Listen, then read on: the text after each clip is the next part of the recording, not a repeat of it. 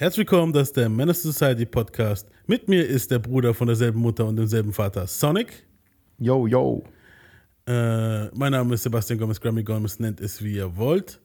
Der Homie D wird äh, wahrscheinlich erst bei der nächsten Folge dabei sein. Er ist immer noch angeschlagen. Immer noch wir damaged. Haben, wir haben immer gesagt, okay, Dicker, dann lass uns einfach jetzt die Folge hier noch so durchziehen.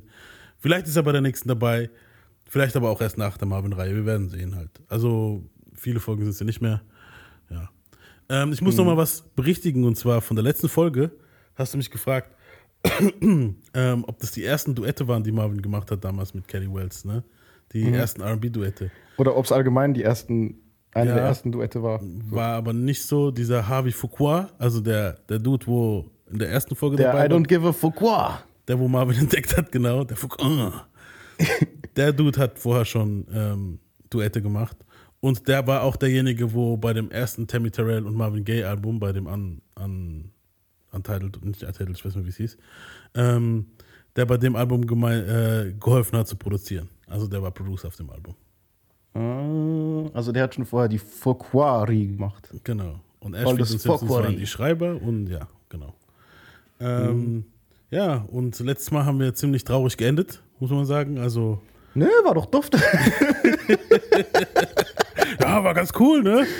So, ja, Marvin halt depressiv, in Scherben, Marvin äh, stark auf Drogen mhm. und Tammy Terrell an einem Hirntumor gestorben. Aber diese Folge. Gestorben. Gestorben. äh, diese Folge, Eigentlich nicht funny, aber das ja, ist gerade witzig. Es ist halt komisch rausgekommen jetzt. Aber diese Folge, muss man sagen, ähm, kommen wir auch zu Prime Marvin. Also, bist du ready für Prime Marvin? Boah, sowas von, Alter. Weil jetzt sind wir in den good old 70s. Und jetzt kommt auch wirklich die gute Mucke von Marvin Gaye. Also die, wo ich, die, wo ich halt richtig feiere. Und die, wo auch die ganzen Kritiker sagen, das ist Marvin Gaye halt, ne? Mhm. Ja, und wie gesagt, obwohl die Gordys, also Pep, Pops Gordy hat halt Marvin die Knarre abgenommen, drohte halt immer wieder mit Selbstmord. Und oft verbrachte er halt tagelang im Bett. Er hatte Depression, manche sagen Schizophrenie. Mhm. Ein Psychiater suchte er in der Zeit nie auf, weil Dicker, in der Zeit war es so, du gehst zum Psychiater, weißt du so, das war so, so. Das war noch schlimmer dann sozusagen. Ja, das war so als Schwäche an, anerkannt, weißt du so. Also es gibt auch der Interview, also der Dude David Ritz, wo halt die Biografie gemacht hat, der Biograf von Marvin hat gefragt so, ey, du nicht mal, warum hast du nicht mal gedacht, so Therapie in Erwägung zu ziehen und so? Und der hat gelacht und gesagt, so Therapie? Nicht Therapie? Therapie?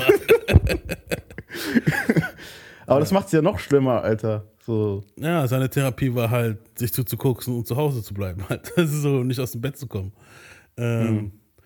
Er konnte den Erfolg halt nicht genießen, den er hatte, weißt du so, weil, mit, also der hat halt gerade krasse Hits gehabt und so und Motown wollte eigentlich, dass er so auf Tour geht und der konnte es einfach, er konnte einfach nicht, der war burned out, weißt du so. Mhm. Und er hat sich halt gefühlt wie eine Marionette, gesteuert von den Gordys und von Anna, von seiner noch Frau. Mhm. Und es hat sich laut ihm hat sich der Erfolg halt nicht echt angefühlt so. Boah. Und, ja. Tammy Terrell hat ihn halt krass mitgenommen und er hat halt Trost gesucht bei vielen Bettgespielinnen in der Zeit. und ja, wir haben ja schon angesprochen, 69er Album MPG und das 70er Album That's the Way Love Is. Da war auch dieses geile äh, Cover von Yesterday drauf. Ja, ich habe übrigens in das Album reingehört nach mhm. unserer Folge. Ja. Auf jeden Fall krass so. Ja, das war auch, auf dem Album hat er auch angefangen mit diesen Harmonien mit sich selbst. Also praktisch, dass er selber Background-Harmonie macht und die Harmonie, weißt du, so sein eigener Chor war und so.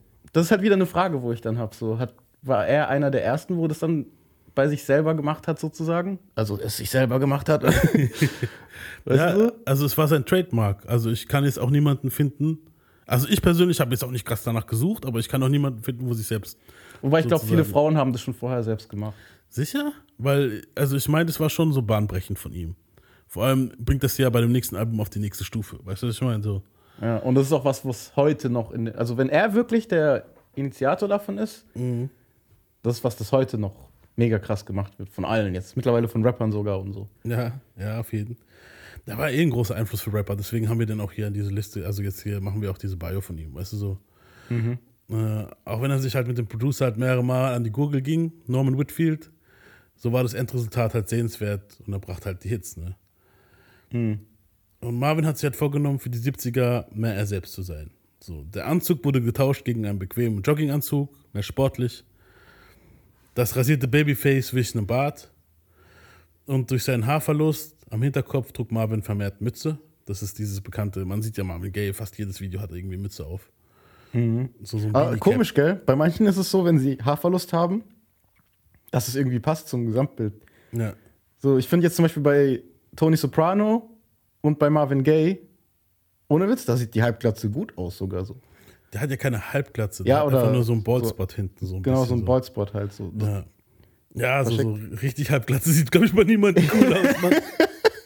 Also nichts gegen die Halbglatzen unter euch, wo ihr jetzt zuhören, weißt du so. Aber Dicker, ja. ich bin auch dabei, also ich, ich wäre theoretisch auch da dabei. Ich rasiere einfach alles weg, Mann, fertig. Weißt du, ja, so. einfach bald komplett. Ja. Ähm, ja, und der Kokainkonsum wurde halt immens.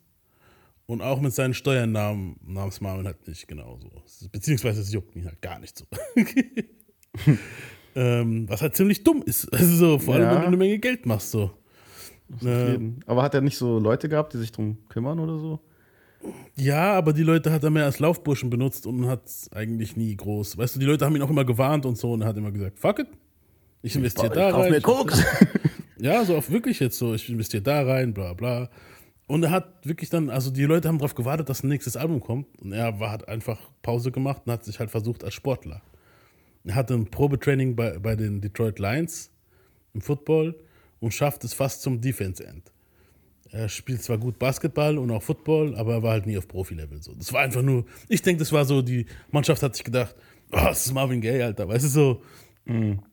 Lass mit dem mal hier mitrennen und so Mitsport machen und ja, du hast es fast geschafft. Weißt du, aber das ist ja, das ist auf jeden Fall weirder als bei Michael Jordan, weil bei Michael Jordan war es zumindest noch so, dass er selbst Sportler war halt. Ja, genau. Das war halt sein Hauptding. Aber Marvin Gaye ist halt Sänger, Alter. Weißt du, was ich meine? Ja, ich denke mal, das war auch wieder so dieses Macho-Ding. Er wollte halt wieder beweisen, dass er ein Mann ist und den männlichsten Sport überhaupt, weißt du, und das ist ja Football, weißt du, so. Mhm. Und das Ding war auch, sein Dad hat ihn damals nie Football spielen lassen, weil als Sohn eines Predigers wollte wollt er das nicht. Und Marvin hat sich halt gedacht, jetzt lebe ich das aus. Mhm. Ja, Ding hat es auch gemacht vor kurzem. J. Cole hat ja auch in, ich glaube, der nigerianischen Basketballliga und so gespielt. Weißt du, was ich meine? So, es gibt schon oft so ja. weirde Sachen so. Ja, wie gesagt. Aber der ist auch krass, ne? Also der kann schon so Dreier und so werfen. Das ist schon übel bei dem, bei J. Cole. Ja, also, er ja, ist jetzt ist natürlich, er ist jetzt natürlich nicht Profi-Ding, ja, aber. Das meine ich ja. Also ich denke, wenn er jetzt keinen, ganz ehrlich, wenn J. Cole nicht so bekannt gewesen wäre, dann wäre er auch nicht in die das Team reingekommen. Ja, aber es ist trotzdem auf jeden Fall weird so. Ja, es ist schon strange, sowas zu sehen halt. Bei, bei, bei, bei, bei, bei, bei Michael war es ja sogar Baseball, wo ich mir dann gedacht habe, what the fuck, Mann? Du bist ein Gott in Basketball, Alter, und dann gehst du zu fucking Baseball, Alter. Ja, aber ich finde es noch weirder, wenn so Fußballer oder Basketballer rappen. Ja, ist auch meistens strange. Es ist nie gut. Und jetzt mittlerweile ist es schon auf so einem Level, wo du, wo die schon so teilweise so nicht Hits, aber schon so anerkannt sind, weil es halt nicht schlecht klingt jetzt im Vergleich zu früher. Weil die halt meistens oder besser. gute Producer haben. Ich meine, guck mal Shaquille O'Neal, Alter. Für den hat Biggie geschrieben. Also so. Eben, aber es ist trotzdem immer nicht das halt. Weißt du, es ist immer komisch trotzdem am Ende des Tages so. Ja, safe. Ich finde es auch nicht so dufte, Mann. das, ist, ja. ist meistens so, ja, ich rappe auch. Weißt du, und, und, meistens ist es nicht gut. Und meistens sind Sportler auch so extrem, keine Ahnung. Du merkst halt, dass sie so voll auf ihren Buddy aus sind und voll auf diese eine Mentalität haben. Und ich finde, diese Mentalität passt nicht so geil in Rap rein. Weißt du, was ich meine? Wenn so ein ja, kommt drauf an. Bodybuilding ist ja auch hier groß angesagt. Ja, eben, aber wenn so ein Bodybuilder-Rapper ist, dann merkst du, okay, der macht Bodybuilding, weil er rappt und protzen will. Ja. Aber bei denen ist ja umgekehrt. Ich finde es dann immer weird, ich weiß nicht. Ja. Das kommt ich immer auch, sehr komisch. Ich, am Ende des Tages ist es immer so, Schuster bleibt bei deinen Leisten. Und meistens gehen die Leute jetzt zurück. Ich meine, Michael ist zurückgegangen zu seinem Basketball.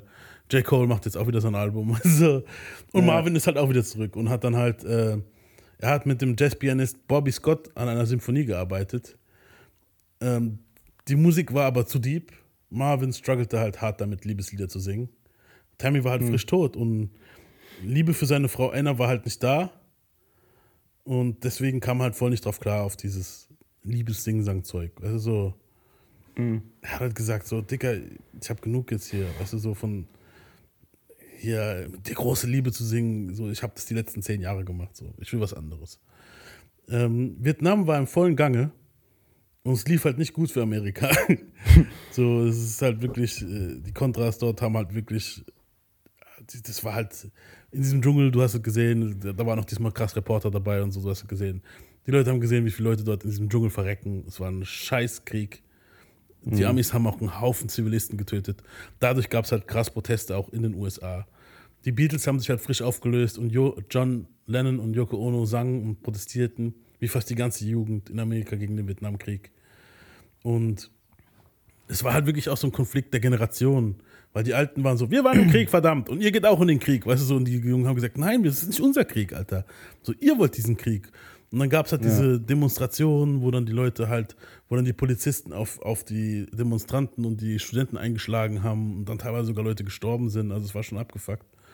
Ich muss sagen, ich habe auch, also ich will jetzt nicht politisch werden, wenn du willst, schneidest auch raus, aber ich habe auch teilweise so dieses, boah, ich habe da jetzt gar keinen Bock drauf, Ding bei uns jetzt gehabt mit Ukraine und so, dass wir so teilgenommen haben. So. Ja, Ich habe da teilweise echt gedacht, so, oh, lasst es. Weißt du?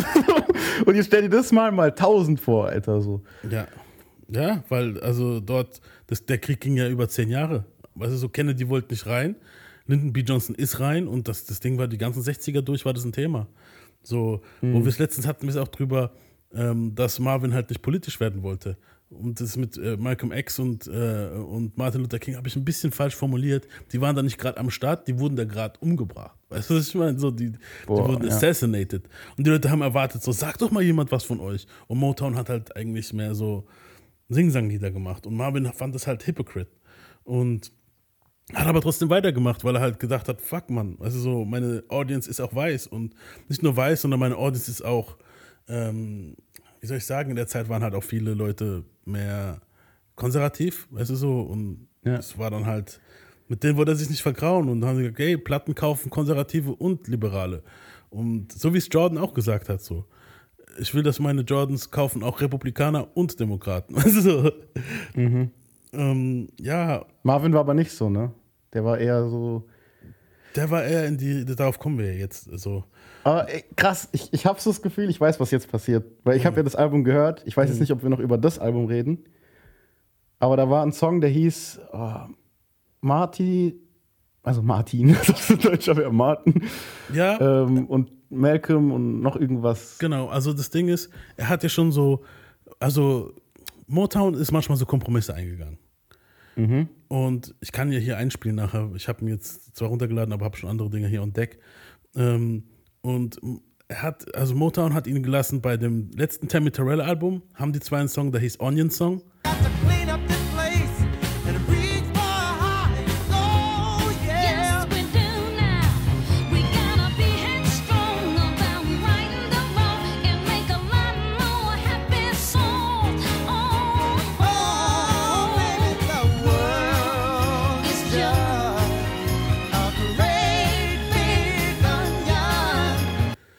Da hatten sie es ziemlich krass, schon mehr ähm, äh, Social Conscious mäßig so. Und äh, dann halt dieser Abraham, äh, John und Martin. Das war, Ah, halt, genau, ja, der Song. das war halt auch so ein Song. Has anybody here seen my old friend Abraham? Can you tell me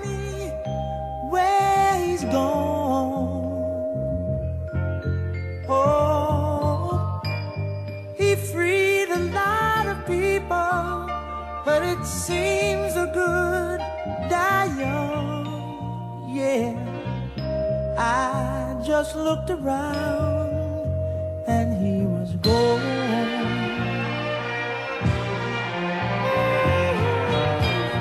Und das war auch der Anfang von diesem politischen ähm, Ding, dass er halt gesagt hat, okay, ich gehe jetzt, ich, ich habe so ein politisches Statement in meinen Songs. Aber trotzdem war der Rest vom Album ja eigentlich mehr Liebeslieder und mehr. Also Pain war schon mehr sein eigener Pain, den er gerade für sich persönlich hatte, persönlicher Schmerz. Also MPG und ähm, ähm, das andere Album. Ich habe jetzt gerade den Namen vergessen. Also so, Ja, mehr um sein Leben. ja. Aber trotzdem haben sie ihn so ein, zwei Songs recorden lassen, die in die Richtung gingen. Und Motown hat halt auch mit dem Song von Edmund Starr, War, ein Statement abgegeben. Das war den Song, den, wenn ihr die Hip-Hop-Police-Folge von uns hört, spiele ich den am Ende ab. Da war nämlich gerade frisch das mit dem Ukraine-Krieg, äh, dass der da angefangen hat mit Russland. Das ist War, what is it good, good for? for? Ja. Das war auch von Motown. Und das haben sie so abgegeben, das Statement. Barry wollte halt aber mit der Musik auf dem Label die Leute eher vom Krieg ablenken und viel gut Mucke machen. Marvin sollte halt abliefern. Also so, die haben gesagt, Marvin, mach, gute, mach wieder viel gut Mucke. aber Marvin hat sich halt nicht gut gefühlt. Dieser hat halt, hat halt satt gehabt von Liebe und dem Mond und die Sterne zu singen. Und er fand halt seine Inspiration bei seinem Bruder Frankie, der halt aus Vietnam zurückkam, nach drei Jahren, und sich fragte, was geht hier ab? Also so, weil in der Zeit, wo er weg war, die Leute, wo im Krieg waren, wurden halt nicht mit offenen Armen empfangen. Das war dann eher so dieses, "Tja, du hast dich verkauft. Also so, du gehst in dieses Land und führst diesen Krieg gegen und, und tust äh, unschuldige Zivilisten killen und dabei erleben die dort Shit. Weißt du so, nicht jeder hat eigentlich Bock gehabt, dorthin zu gehen. Aber manche haben es halt von der, damals war es ja noch dieses familiäre Duty, ah, ich gehe da jetzt in diesen Krieg. So, Muhammad Ali hat sich auch geweigert, in den Krieg zu gehen. Und den haben sie damals den Titel aberkannt und haben ihn in den Knast gesteckt. Also, es war eigentlich so ein Muss, in den Krieg zu gehen. Und ja, und Marvin hat halt gesehen, wie sein Bruder halt überhaupt nicht darauf klarkam, dass er zurückkam und, und alles, also. Er hat da gelitten und, und leitet hier nochmal sozusagen. Also Genau, leitet ja. dort nochmal sozusagen, ja. Und ja, das Album, das Marvin hat recordete, wird von den Kritikern als ein Bestes gesehen.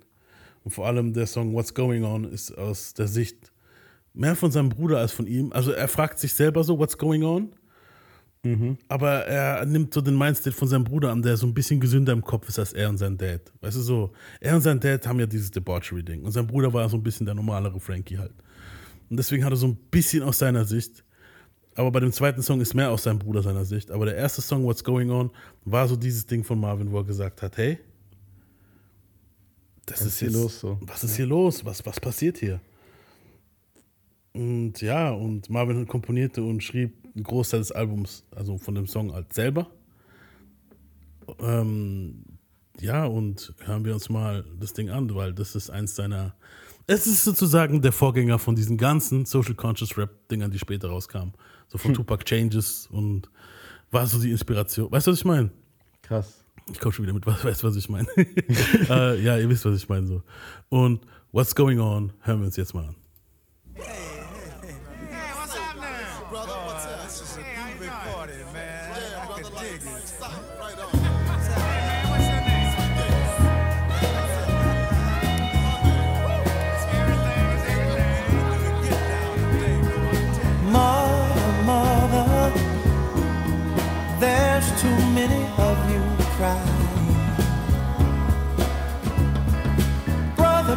Brother, there's far too many of you dying. You know we've got to find a way to bring some loving here today. Yeah. Father, Father, we don't need to escalate. You see, war is not the answer, for only love can conquer hate. You know we've got to find a way to bring some loving here today. Oh, picket lines and picket signs. Don't punish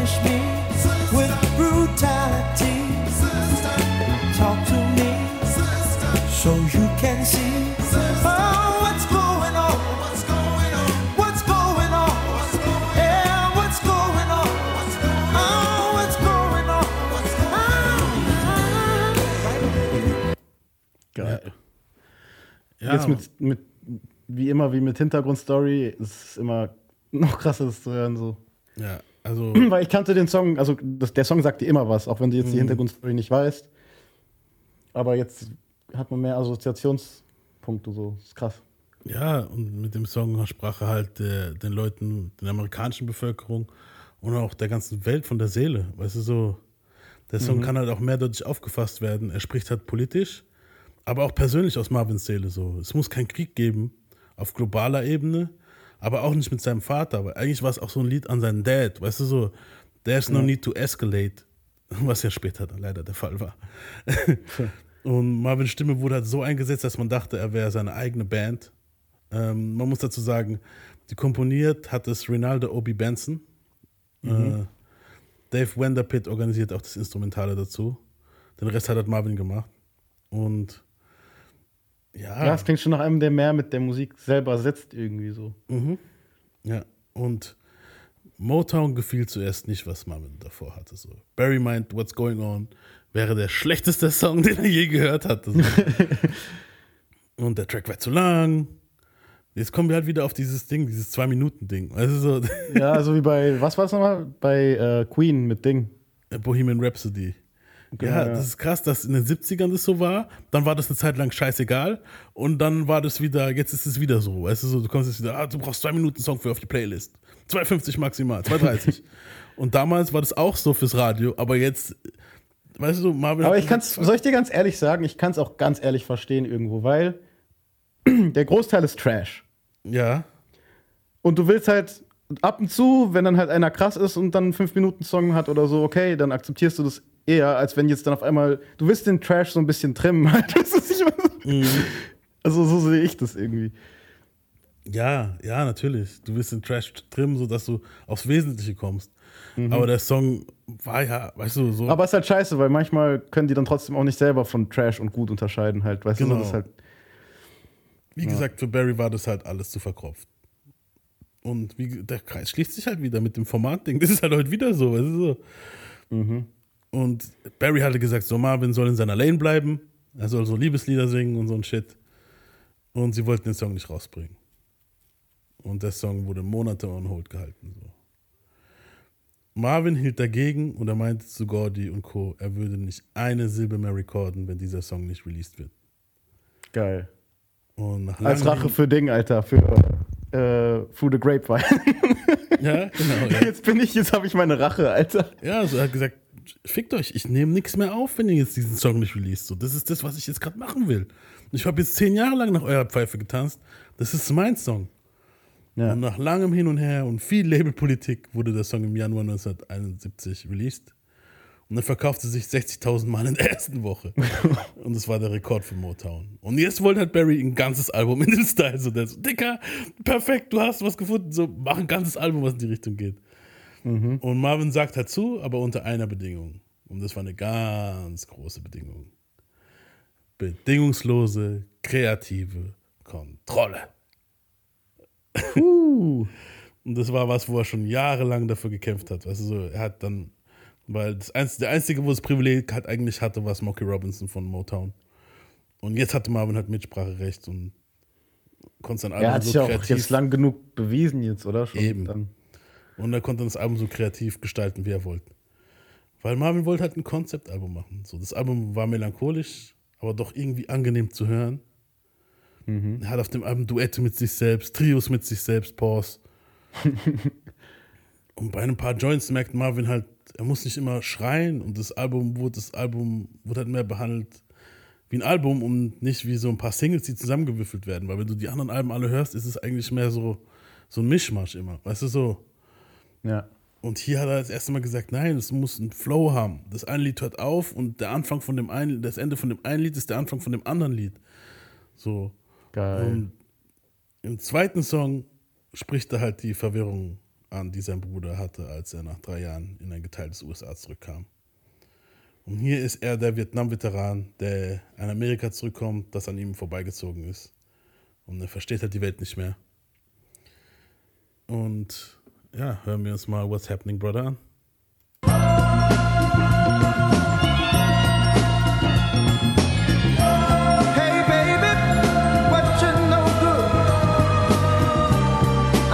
Getting back,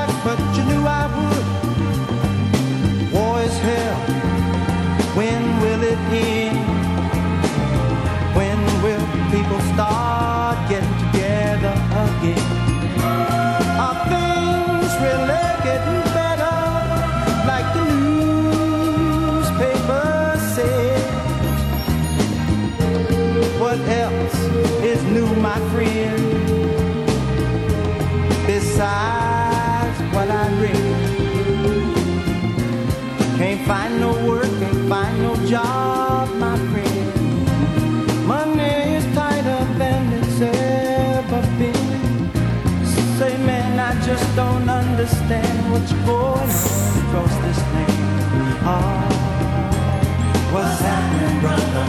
Yeah, what's happening? What's happening, my man? Are they still? Ja. Boah, Album-Feeling, Alter. Ja, das ist ein Album. Also so, Es ist Album, es ist so, man hört auch, dass wahrscheinlich ein Biggie das gehört hat. Und dann auch irgendwie gedacht hat, so, oh, so ein Stimmungs... Weil es hat mich irgendwie an, ich weiß nicht warum, es ist wie ein Film, den du dir anguckst. Es Ja. ist wie ein verdammter Film, den du dir anguckst. Ähm, Marvin hat auch selber zu seiner Arbeit zu What's Going On was gesagt. Da können wir mal so ein bisschen reinhören bei einem BBC-Interview 76. I was just relaxing. and I was incensed, and um, I was incensed, so I wrote and I produced Incensed by what? The war. My brother was in the war at the time, and the world problems and conditions. But I wanted to write an album that could be translated into any language, and it would still hold its meaning and not be particularly um, an ethnic statement, you know, that other nations or people couldn't get into and that sort of thing. Well, it took a little time to think about that philosophically, you know, because I was much more incensed and I wanted to write stinging things and do music that would really make people say, wow, he's after us, and maybe incense them also but something wouldn't let me do that. It was a very divine project, and God guided me all the way. I don't remember a great deal about it. I can't. I was sort of in a sphere or a dimension or enwrapped in something, and I don't have a great deal of recollection about the project.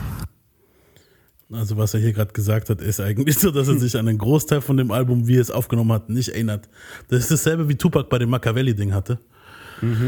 Dass er so ein Großteil einfach nur gelaufen ist und er gar nicht mehr weiß. Es war, das hätte ihn irgendwas besessen und er hat es dann halt gemacht. So Marvin hat sich halt erklärt, dass es halt Gott war, der halt runtergekommen ist praktisch und in ihn rein und gesagt hat so, sag, wie du dich fühlst. Also so. Ja, Mann. Und äh, ja, hören wir uns mal. Also War auch ein hat- geiles Interview gerade. War das, interessant. das. Interview ist sehr gut, das kann ich wirklich nur empfehlen. Ähm, also du kannst es auch nach dieser Folge anhören, ihr könnt es euch noch, weil ihr, ihr spoilert euch nichts, weil es kommt genau zu 76 und da sind wir eigentlich. Dann hören wir auch diese Folge auf später. ja. Ähm, ja, und äh, es hat halt ein Konzept, es geht ja nicht nur um den Krieg und was los ist, sondern halt auch ähm, das, was halt in den Inner Cities passiert. Und viele Leute, die von dem Krieg zurückkommen, haben halt meistens dann, äh, kommen nicht klar mit dem Schmerz und nehmen Drogen. Und Flying High in the Friendly Sky ist der dritte Song auf diesem Album. Und in dem behandelt Marvin auch seine eigene Drogensucht. Äh, also er behandelt damit sein Drogenproblem und das seiner Community, das halt dort verschlungen wird, weil in der Zeit war halt Hero ganz groß, Kokain ganz groß. Und man merkt auch in dem Song, dass er, das ist ein bisschen Foreshadowing, er merkt so, fuck, ich, ich, ich komme in eine Richtung, wo es halt nicht mehr. Früher hat er immer gesagt, ich kann jederzeit aufhören, weißt du, in den 60ern. Hier war es jetzt schon so, dass er merkt, so, fuck, ich, ich habe ein Problem. Also so.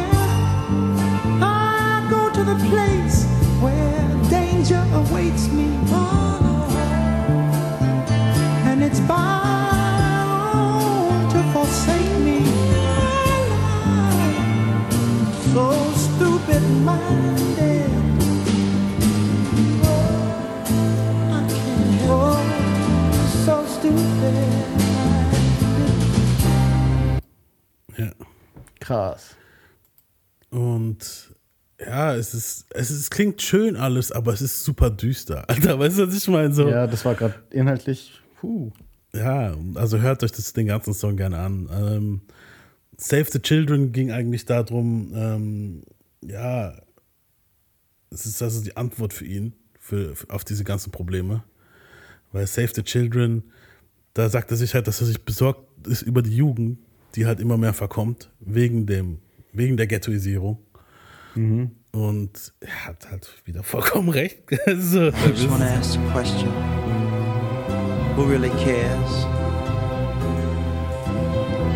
to save a world in despair? Who really cares?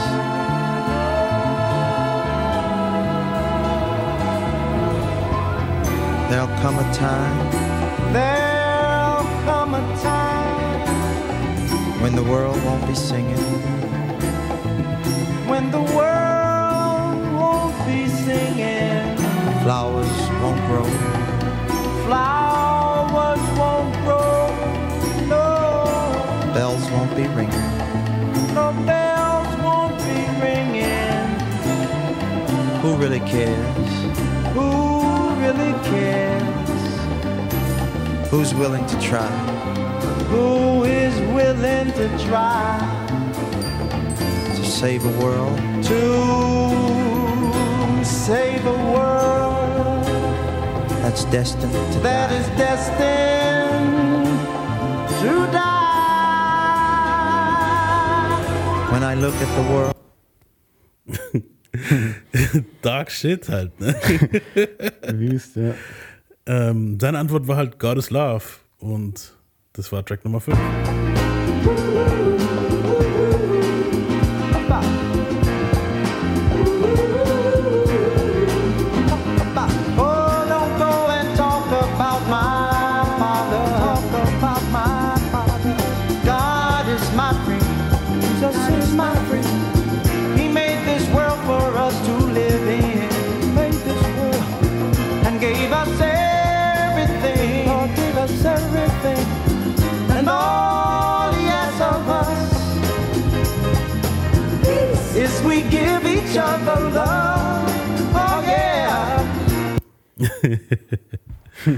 Ja, ähm, hört euch an, das Album ist halt wirklich sehr nice. Man denkt jetzt, okay, das ist so ein Gottesflüsterer, der Marvin. Aber ich zeige euch jetzt mal auch einen Ausschnitt aus diesem Interview, wo er halt sagt, wie er eigentlich zu Gott steht. You mentioned God and Jesus Christ quite a bit on the sleeve of the album. You do believe that He has a, a hand in guiding your work? Yes, and in my case, most absolutely. Not in the institutionalized religious description that most people have in their minds. No, I'm not that kind of person. Institutionalized religion is good for the masses, but I have a special God who looks over me, who is the same God that the people worship institutionally but I feel I have a special link. Anyone can have a special link if they will assert themselves. And you've had the Asserted to do it. myself, yes. Boah, krass. Also er hat nicht dieses, ähm, wir gehen jetzt halt deep jetzt, ne? aber er hat jetzt halt nicht dieses äh, kirchliche Ding, so, das feiert er nicht so ab, sondern mehr für sich selber, so dieses, weißt du, so, so habe ich das auch eigentlich immer gehabt. So. Ich, ich glaube an sowas wie Gott, es, es gibt was, es gibt Gott, aber ich brauche keine Kirche um. Weißt du, so, Ja, Mann. um mir zu sagen, so, shit, also so, ich raff's. So. Ja. Das brauche ich jetzt nicht unbedingt. Safe. Ja. Ah, krass, krass, den so reden, drüber reden zu hören. So wie er es gerade gesagt hat, richtig am Point irgendwie. Ja, war halt richtig nice. Also, und auf Inner City Blues redet er halt über den urbanen Struggle. Und der vierte Verse ist halt so Police-Shit. Da, äh, das hören wir uns später mal an. Schneide ich rein. Wir müssen jetzt nicht das ganze Album selber hier hören. Moonshots. Spend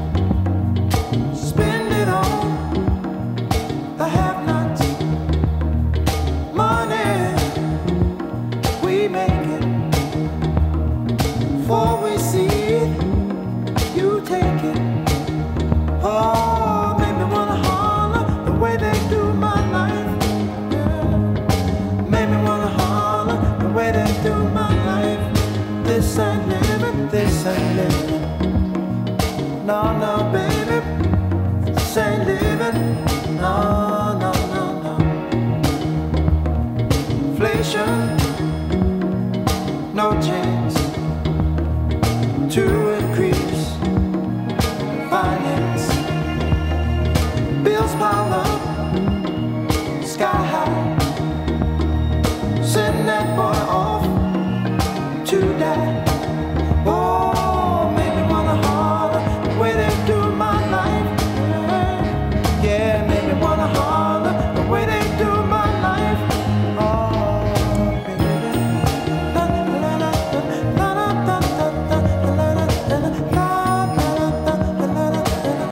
Mercy, Mercy Me war halt auch so ein Ding, wo es halt über die Umwelt geht. Also da hat es eigentlich über die Umwelt gehabt und dass die von den Menschen kaputt gemacht wird. Er hat wirklich alle Probleme angesprochen auf diesem Album, wo man ansprechen kann. Weißt du so? das können wir auch mal gern reinhören. The Ecology heißt es. Whoa,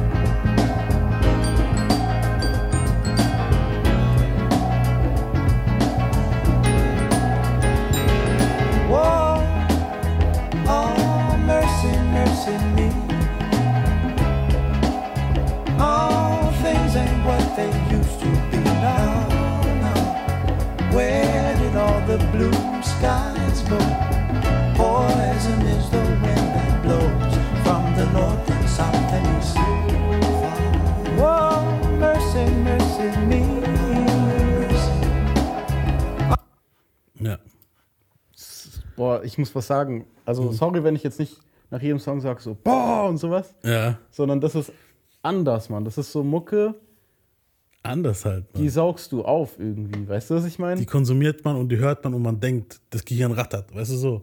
Ja. So, du, du hast, ja, das ist anders. Und ich, ich lieb's, dass es anders ist. Das ist genau das Richtige gewesen, Mann.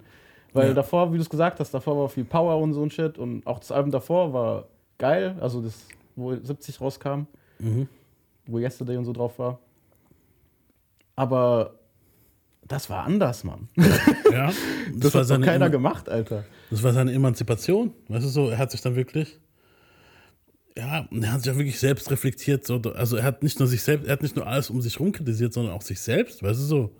Ja. Bei Ride On redet er halt von seiner eigenen Scheinheiligkeit. So, er lebt gut, hat Privilegien und er trinkt in seinem Wohlstand.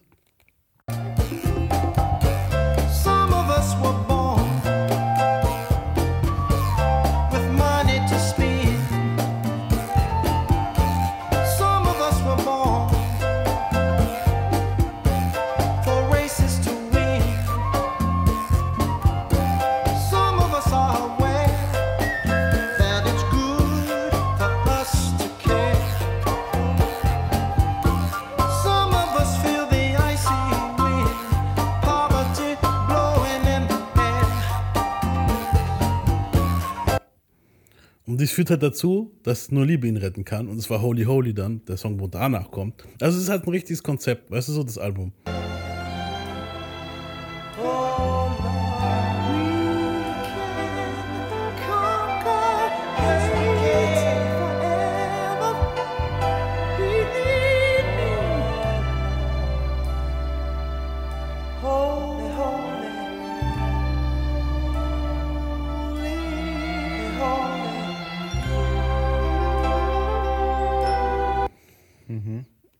Und zum Schluss halt, wie gesagt, Inner City Blues redet er halt über die, den urbanen Struggle.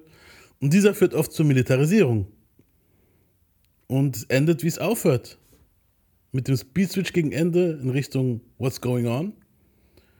Und der Zirkel geht weiter. Weil das, das, das Geile an der Zeit war, wenn du früher ähm, eine Schallplatte gehört hast und die war fertig, hat sie von vorne gespielt. Und der Trick von diesem Album ist, das letzte Lied hört auf, kommt aber die Melodie von What's Going On am Ende Und dann geht's wieder von vorne. Und dann geht es los. wieder von vorne los. Der Struggle geht von vorne los. Weil es sich von Generation zu Generation wiederholt. Und es hat es auch. Es hat sich von den 70ern wiederholt, in den 80ern, in den fucking 90ern, bis 2000, 2010, 2020 sind wir noch immer in derselben Scheiße. Und Marvin hat es vorausgesagt mit dem Album.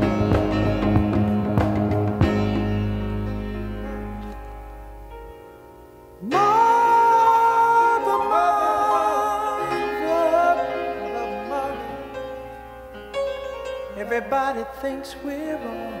Mother, mother, who are they to judge us? Mother, mother, simply cause we wear our hair long. Mother, mother, ooh.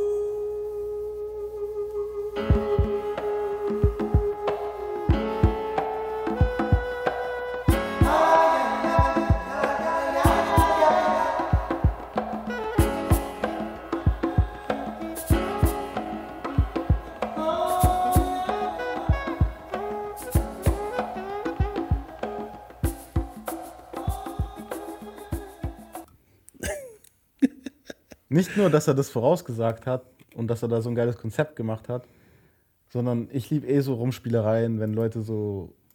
Du weißt, ich liebe Kojima, ich liebe so Shit. Georgia Martin ist ja auch so unterwegs, weißt du, was ich meine? Wenn die Leute so die Kunst nehmen und die Wall durchbrechen, also irgendwie durchbrichst du so, also du machst was super Kreatives in dem Moment. Zum Beispiel, Tua hat es auch, glaube ich, so gemacht, dass er wie das letzte Album aufgehört hat, mit dem Ton hat das nächste Album angefangen. Genau. Und sowas ähnliches hat er bloß mit dem ganzen einen Album mit dem gemacht. einen Album gemacht. Und das ist krass, vor allem zu der Zeit, Mann. Wer hat sowas da gemacht? Keiner. Zu der Zeit waren die Leute eher so Hauptsache ein Hit, Hauptsache ein geiler Song. Ja.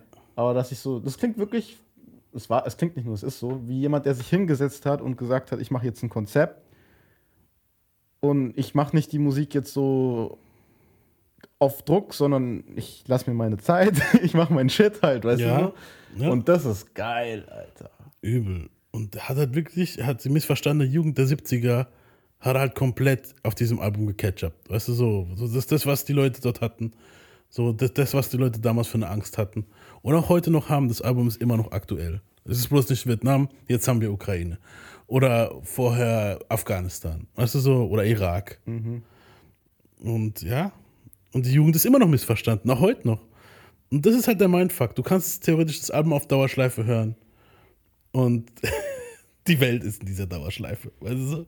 Das klingt zwar ja, weil, nasty, weil er, aber hat, er, hat so. ja, er hat ja viel über die Welt und so nachgedacht und hat es dann halt, Da siehst hat du, dann halt festgestellt, dass es so ist in dieser Welt halt. Ne? Eben, und da siehst du halt, das, was so wahrscheinlich Koks und Weed inspiriert. Wir wollen jetzt hier nichts äh, bewerben, aber das hat Doch, nehmt alle Koks und Heroin. He- Heroin, Heroin hat er nicht genommen. nee, nee, aber ich wollte jetzt einfach nur einen schlechten Einfluss machen. Ja, und das erste selbstproduzierte und selbstgeschriebene Album von Marvin Gaye ist- war, war das bis jetzt erfolgreichste bis dato. What's Going On, Mercy Mercy Me und Inner City Blues waren Top 10 Hits. Mit seiner Emanzipation in Sachen Kreativität ebnete er den Weg für Leute wie Stevie Wonder, Michael Jackson und Prince in diesem Jahrzehnt. Weil Stevie war auch auf Motown und hat gesagt, fuck, ich will dasselbe, was Mar Marvin macht da. Und dann kamen diese ganzen geilen Stevie Wonder Songs, die wir auch heute kennen. Also so. Michael Jackson selbe. Michael Jackson war mit den Jackson 5, hat es gesehen, hat gesagt, fuck, das will ich auch machen, Alter, so. Und, Und dann hat es aufgehört mit die Stimmungsschwankungen von bla bla, sondern dann war es diesmal so, okay, dangerous, Thriller, Genau. bad, weißt du? Genau, da hat es aufgehört mit solchen Namen, Albentiteln, sondern es kamen halt andere. Das Album inspiriert auch Leute aller Tupac, Kendrick Lamar, alles, was wir heute hören von diesen Rappern, ist alles aus dieser Richtung. Weil die Eltern von diesen, äh, von, von, von diesen Künstlern haben diese Musik gehört, die Leute sind mit dieser Musik aufgewachsen, weißt du so, und hat die geprägt. So, deswegen habe ich auch gesagt, wir müssen Marvin Gaye unbedingt vor Tupac machen, weißt du so. Das Album war auch in den Charts in der Zeit, als Tupac auf die Welt kam. Weißt du so. Na, Tupac kam 71 auf die Welt. Ähm, das Album kam im Mai raus, Tupac kam, ähm, ist im Juni geboren. Ich glaube 10. Juni. Juno halt. Marvin Gaye war nun kreativ frei. Und Marvin hat halt Angst gehabt, weil er wusste, wenn du ganz oben bist, gibt es nur eine Richtung, in die du gehen kannst. So. Er bekam Awards und er war Trendsetter des Jahrzehnts. Marvin findet aber immer etwa, äh, etwas, an dem er sich halt runterziehen kann. Und es machte ihn wahnsinnig, dass er keine Grammy-Nominierung für das Album hatte, außer in der RB-Kategorie, in der er gegen Lou Rawls verlor. Und Lou Rawls hören wir uns jetzt mal an. You know what I mean? Let me tell you what I'm talking about. You see, cause I don't want no smoke.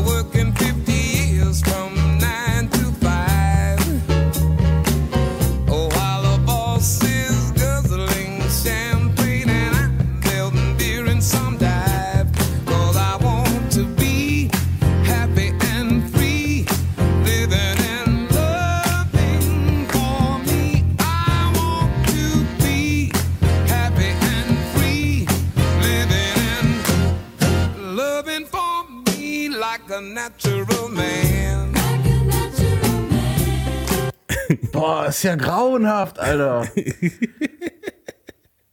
Das hat halt Marvin wahnsinnig Ich kann verstehen, dass der pisst war, Alter. What the fuck? Ja, er war halt wirklich, er hat gesagt so, fuck man, Lou Rawls hat schon ein paar Grammys gewonnen, was soll der Scheiß? Ich habe gerade eben das Album... Vor allem war alles, was zu der Zeit, ich habe mich jetzt auch in die Zeit versetzt, alles, was dem wahrscheinlich zu der Zeit auf die Eier ging, war da drin. Wieder diese Chöre, wieder dieses Ding, weißt du, was ich meine? Ja, War, Alter. ähm, ja, noch dazu sprach er sich gegen die feministische Bewegung aus, also Marvin. Richtig so. ich habe gewusst, dass du das sagst. Wir haben eine Menge weibliche Zuhörer in letzter Zeit, seitdem wir Marvin Gaye machen. Also reiß dich ein bisschen am Reden. Nee, es war natürlich nicht gut, dass er sowas hatte. Ähm, Das lag an dem Stress, den er mit seiner Frau Anna hatte. Ebenfalls war gegen die homosexuelle Bewegung in den 70ern. Ah, nee, das sag ich nicht. Dann, Wenn du da das machst, dann bist du.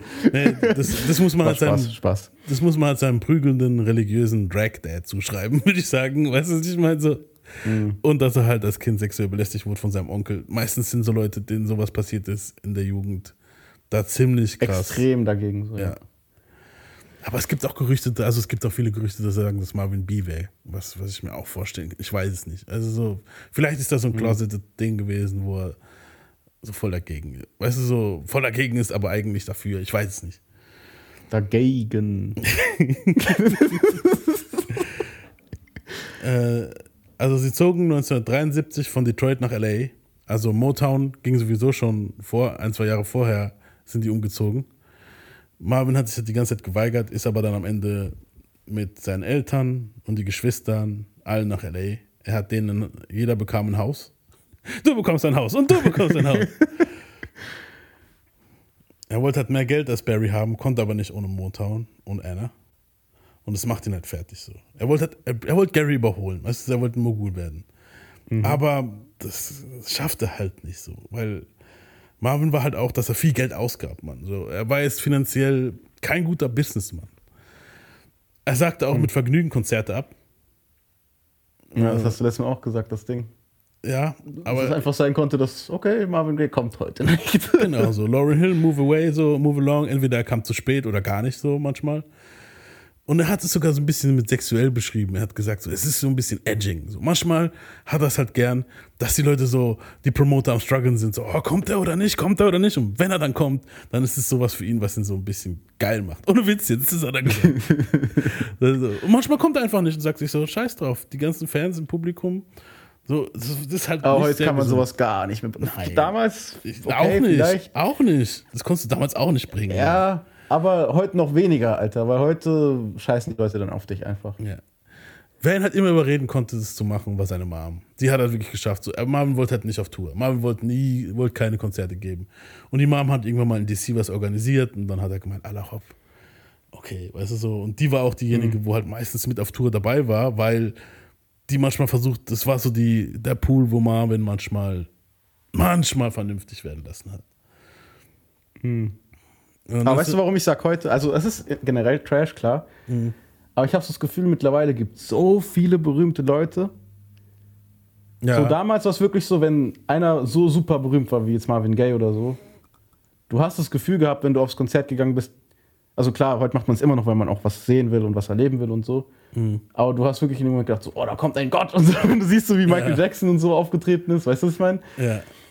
Und heute gibt es so viele berühmte Leute, so es ist schon so dieses, oh, wer kommt nächste Woche? Oh, okay, ja gut, dann gehe ich auch hin. Oder ah, Ja. diesmal setze ich aus, weißt Und wenn er dann fehlt, dann soll er sich ficken. Dann gehe ich halt nicht mehr hin. Weißt du so. du? Äh, eben. So ist es viel mehr so. Das stimmt, da habe ich dir recht. Aber trotzdem konntest du es auch damals nicht bringen. Du hast trotzdem die Fans enttäuscht. Weißt du so. Ja klar, ist trotzdem heartbreaking. Ja. Ähm, 1972 war ein Wahljahr und Marvin wollte es halt mit Consciousness probieren. Und er brachte eine Single raus, die hieß You're the Man. Hören wir uns mal die Single an. So blind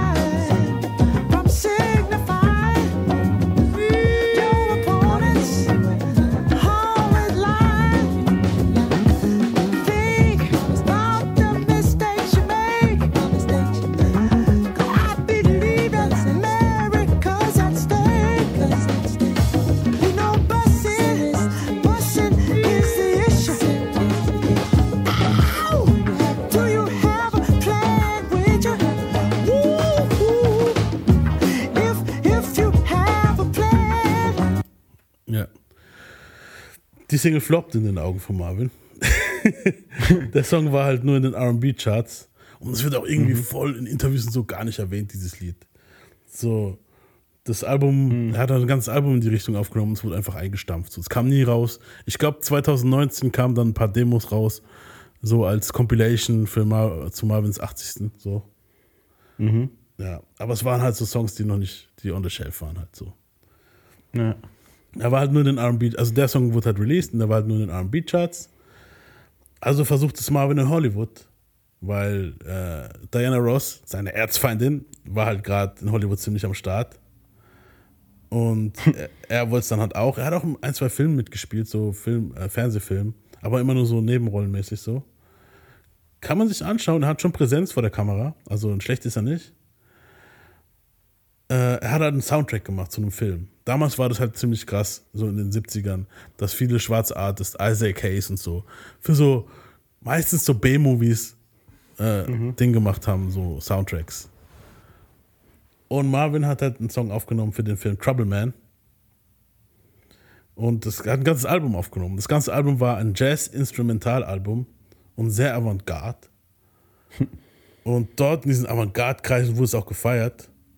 Also Trouble- das Wort Jazz hat mich schon abgeschreckt so ein Ja. bisschen. Trouble Man war auch der einzige Song auf dem Album, auf dem richtig gesungen wurde. Aber der Song war ein Hit. Ähm, hören wir uns mal Trouble Man an. Wurde auch von T.I. gecovert und so.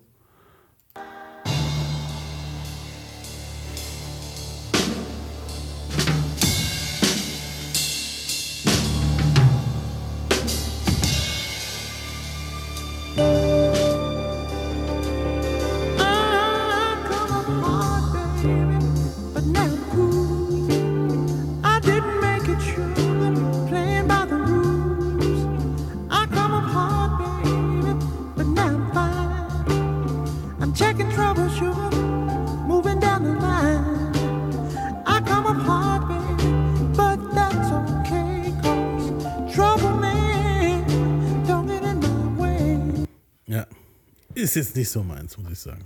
Ja, die Trompeten haben es irgendwie kaputt gemacht. Tütütüt.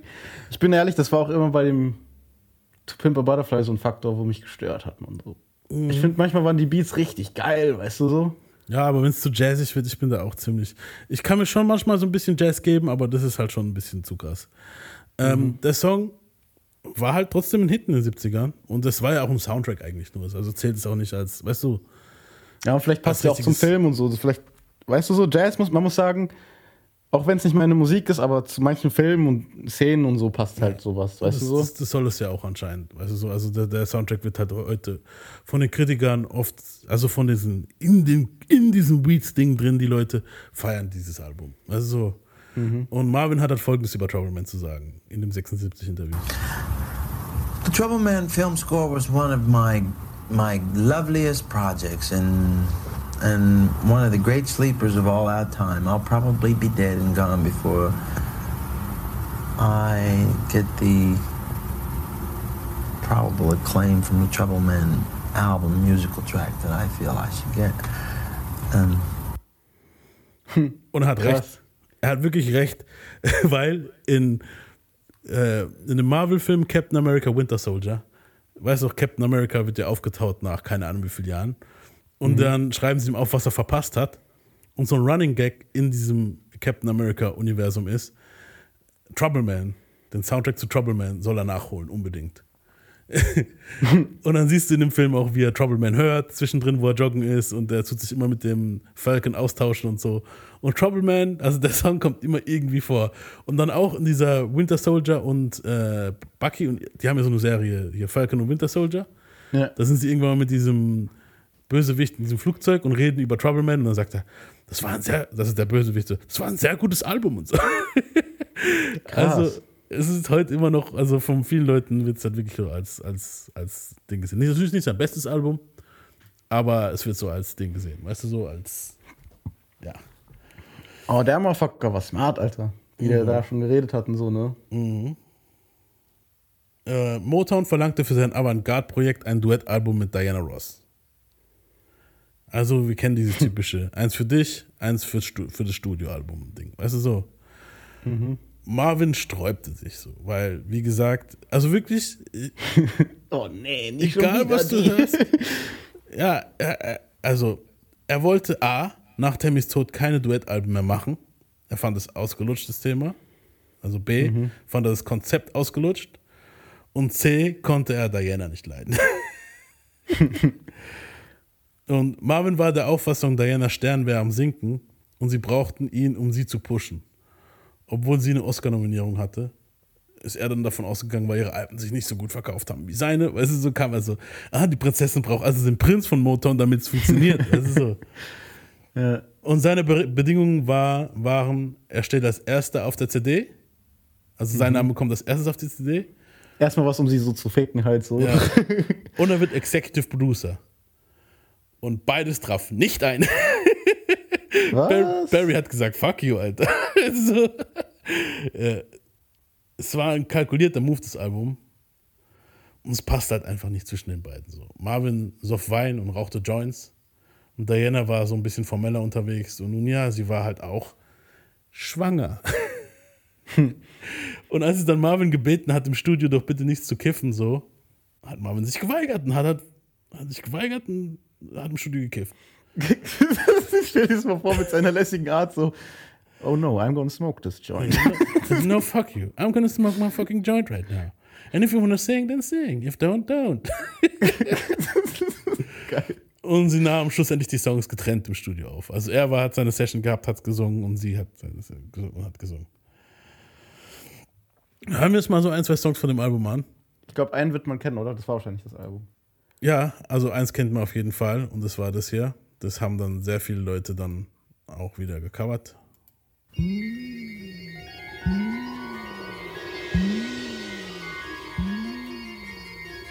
Oh, darling. I wanted to be everything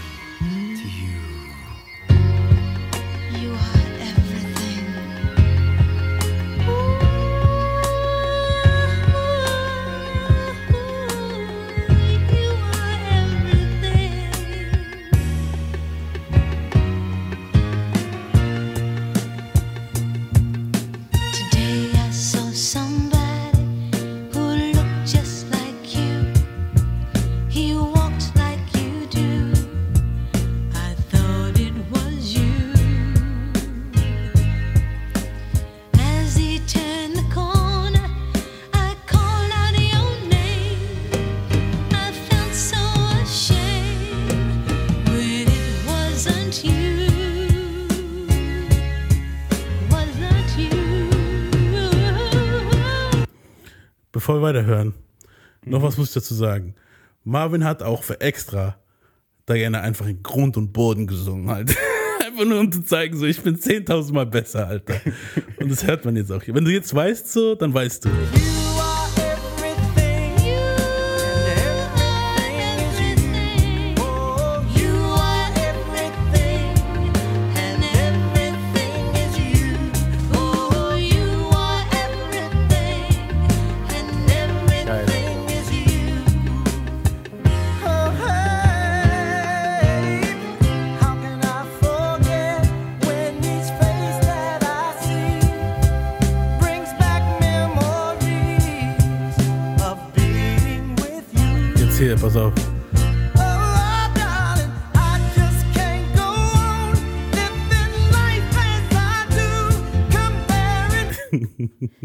Vor allem, wenn man bedenkt, er war ja gar nicht mehr auf den Film so zu sehen. Ja, eben, der hat einfach nur gedacht, fuck it, ich mach jetzt, Alter, so.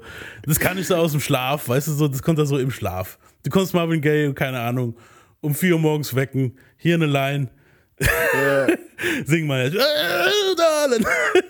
Geil, Alter. Ja, Ja. Ich ja, muss auch sagen, so, wenn ich jetzt so ihre Stimme höre, ich habe jetzt nicht viel von Diana Ross gehört, ne? ja, Ich weiß jetzt nicht, ob die allgemein krass ist so. Aber in dem Song klingt sie wie so eine ältere Frau irgendwie so. Ja. Ist sie auch eine ältere Frau gewesen? Ich weiß es nicht. nein, die war jünger als Marvin, Mann. Für mich war es immer, das klang wie so eine alte Frau und er klang halt so ein bisschen jünger immer. Nee, Diana Ross aber, war, aber es war trotzdem, es war trotzdem geil zu hören halt. Also ich finde auch, wenn es wie eine ältere Frau klingt, das war einfach angenehm in dem Moment. Aber ich kann jetzt nicht viel über ihre Legacy an sich sagen, weil ich habe halt nichts von ihr sonst gehört. So. Nee. Aber den Song kenne ich natürlich. ja, den Song kannte man, Your Special Part of Me kannte man auch.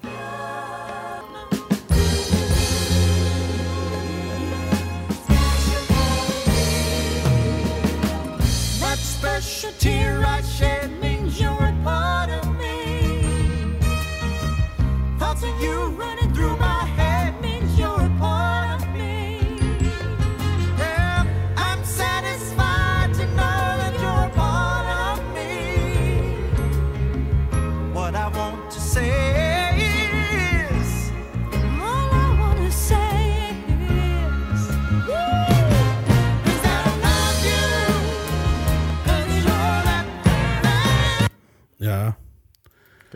Bekanntester Song, was wir auch gut, also was wir manchmal wirklich gepumpt haben, war dieser Song hier.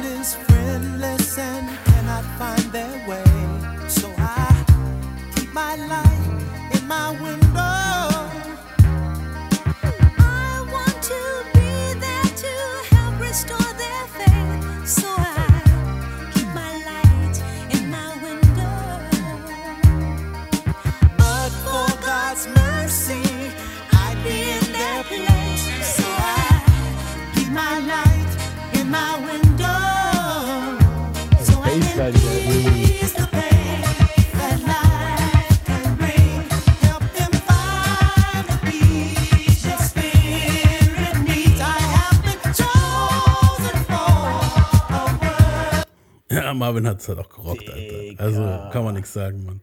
Das ist ein krasser Song. Ich liebe diese Bassline. Du, du, du, du, und wie es dann noch abdreht und so. Ja. Geil. Ja, Ja, ich muss sagen, also klar, ist jetzt nicht Tammy-Level so. mh, Diana Ross ist halt wirklich auch eine Legende für sich. Wir wollen sie jetzt nicht hier runter machen. Die Nee, auch nee, ich sag, nicht ich, ich, eben, ich sag ja. Aber- es, ist, es ist nicht Tammy-Level so vom Gesang her jetzt so. Was, Ja, Aber es ist trotzdem sehr geil. Alter. es ist trotzdem sehr gut, ja. Aber die Chemie ist halt nicht dieselbe wie mit Tammy, finde ich. Aber ja, man kann es hören. Es ist jetzt nicht schlecht, weißt du so. Aber Marvin war halt besser als das. Und er war auch übelst Paddy halt, weißt du so. Mhm. Und Endresultat war halt keine Konzerte von Marvin. So.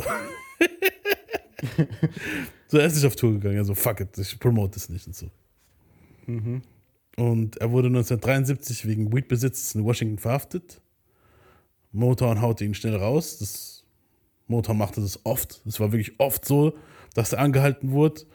Dann hat er gesagt, hey, kann ich kurz mit euch reden, bla bla. Und dann haben, war irgend, kam dann irgendwie, hat dann ein Ding angerufen oder kam vorbei, eine Angestellte von Motown, die das schon gewohnt war, das Geschosere, und hat dann einfach, die Bullen haben dann Marvin weiterfahren lassen. So. Marvin hat halt keinen Bock mehr gehabt auf das Hollywood-Game, sondern er wollte halt mehr Musik machen. Er handelte mit Motown einen besseren Deal aus, Royalties und etc. halt. Finanziell ging es ihm besser. Er wohnte allerdings in einer kleinen, bescheidenen Wohnung mit Abe, einem Junkie, der sein Laufbursche und Weedman war. Marvin nannte ihn sein Assistent. Das Troubleman-Ding und das Diana-Album. Ape, Alter? Abe, ja. A Abraham halt, denke ich, weißt du so. Ach so, ah, okay. Ich, ich habe an Ape wegen Affe gedacht. Nee, Abe, A-B-E. Weil vor, Abraham. jemand nennt dich Affe als Spitznamen, oder? Das Ja, schon das wäre scheiße, Mann. Das Troubleman-Ding und das Album waren so, das Diana-Album waren so Side-Missions für Marvin. Es musste so ein Solo-Album her. Er fand die Inspiration in Sex und Drogen. Und eine neue Liebe, die er beim Recorden von Let's Get It On kennenlernte. Janice Hunter kam gerade in die Session rein, als Marvin Let's Get It On am Recorden war. Also er war gerade am Aufnehmen. Das, was wir jetzt gleich hören, war er gerade am Aufnehmen. Er sah sie beim Aufnehmen und widmete ihr den Gesang komplett. Und was rauskam, ist so ziemlich das Beste, was on Wax gesungen wurde. So. Und der Shit ist wirklich Baby Making Music, hören wir uns mal an.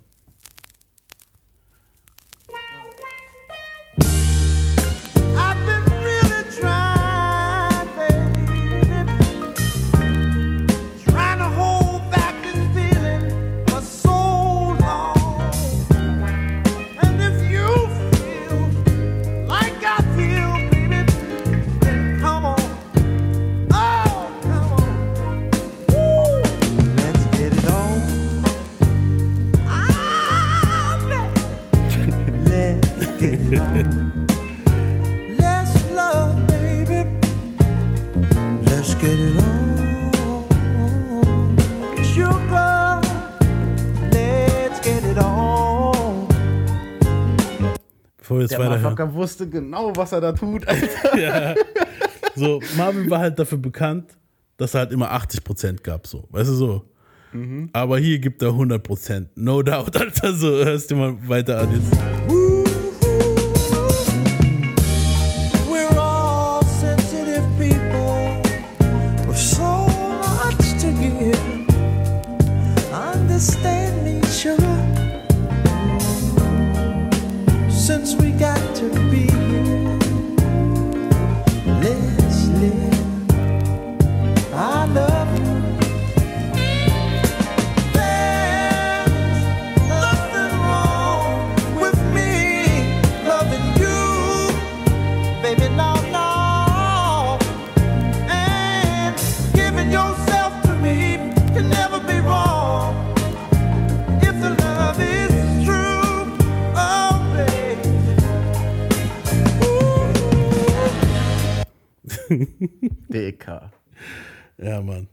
Und das ist auch mein Lieblingsalbum von Marvin Gaye. Ich muss sagen, Let's Get It On ist das beste Album von Marvin Gaye.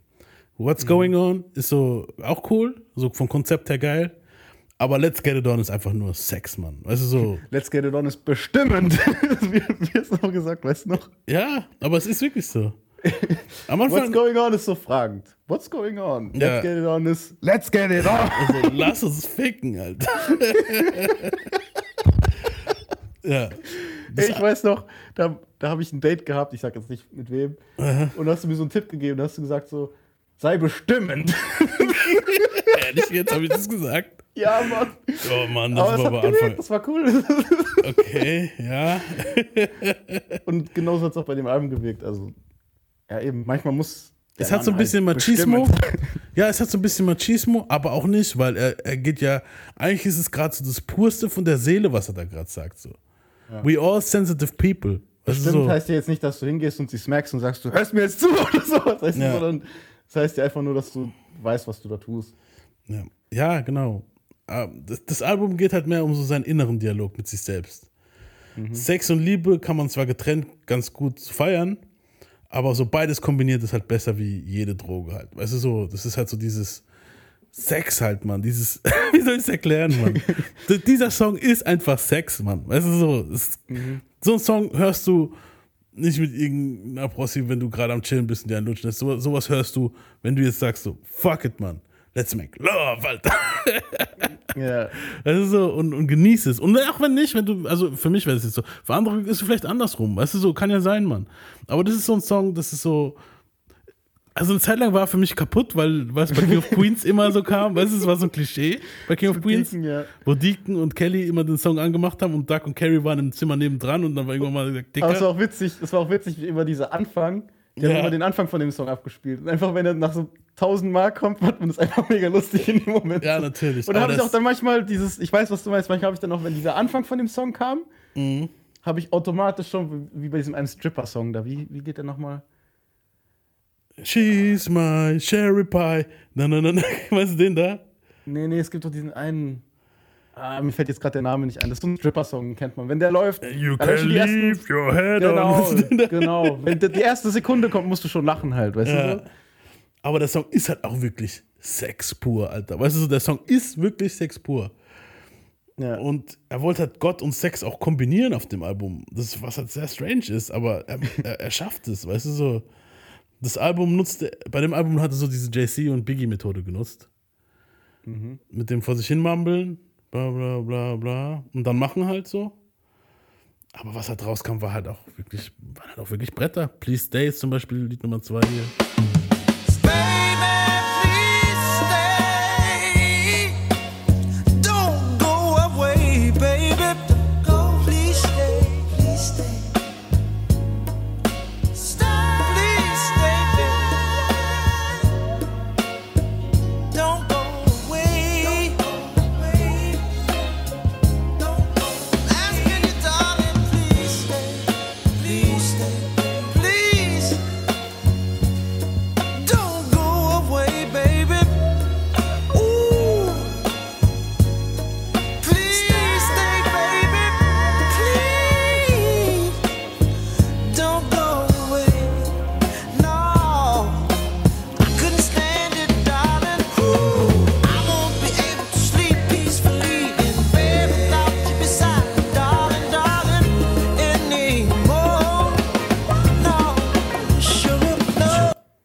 Dicker, der Song ist so smooth, wie wenn du eine Pfanne anmachst und so eine Butter drauf machst und Ja. es zerläuft einfach, Alter. Ja, ah, es ist, es ist krank, Mann.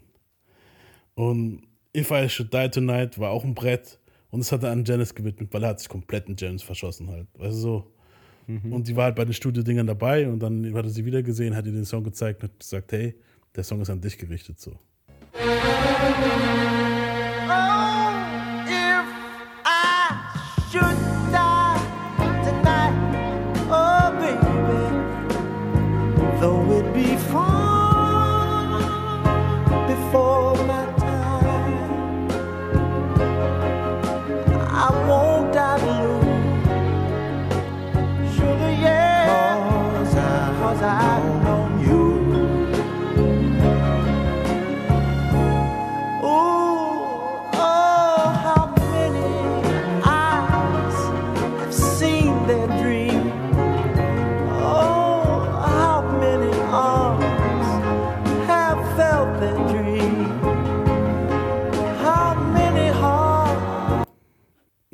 Ey, das ist einfach Mucke.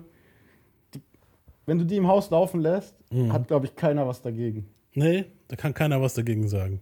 Irgendwie so, die Mucke kannst du auch wirklich immer laufen lassen. So, keiner wird was dagegen sagen, Mann. Ähm, Keep Getting It On ist eigentlich Part 2 zu Let's Get It On. Und es ist derselbe Beat, eigentlich. Bloß am Ende, hier predigt Marvin halt. Und deswegen habe ich auch gemeint, es mit Gott und so. Weil da sagt er auch am Ende vom Song, äh, Tell the people we must get it on in the name of Jesus. Er meint dann so, dass Sex nicht Schlechtes ist, eigentlich im Prinzip. Und da muss ich nicht vor Gott schämen und so ein Shit. Man soll, weil sonst würde er uns ja das nicht geben, weißt du so. Und wir müssen eigentlich, im Prinzip sagt er im Song, wir ficken im Namen von Jesus, Mann.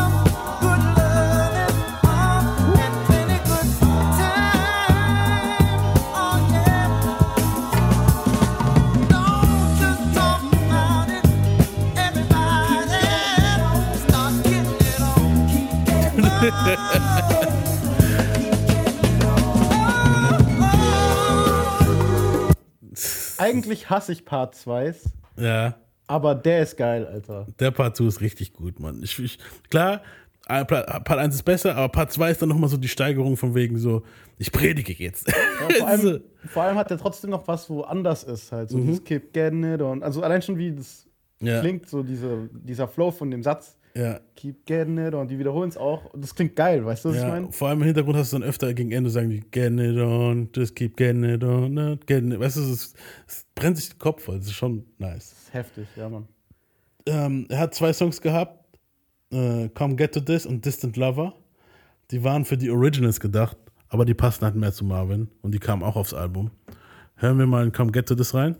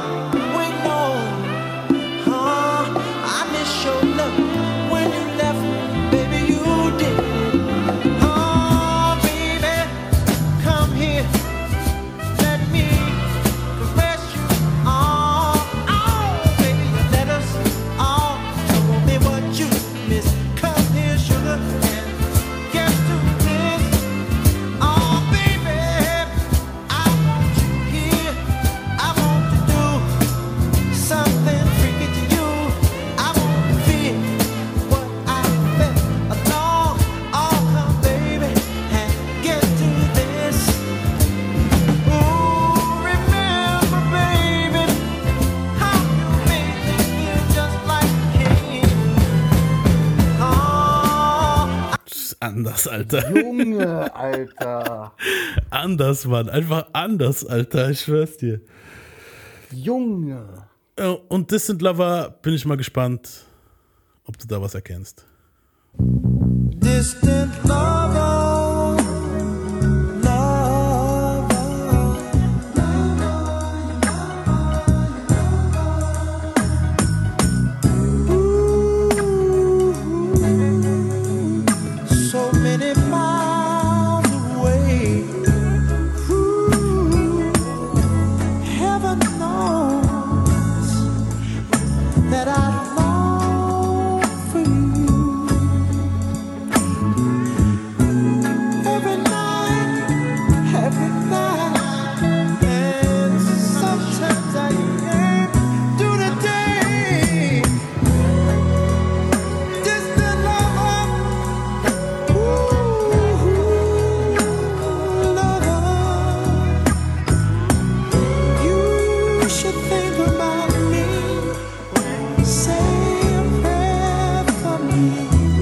me. Seppel erkannt?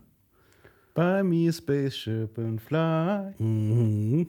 to the sky. Na, na, na. Ja, Mann. I've been working this grave shit and I ain't saying shit. I ain't made shit. I wish I could buy me. Ja, Mann. Ich hab's direkt rausge... Also, nicht ganz am Anfang, aber Ja. so bevor dem...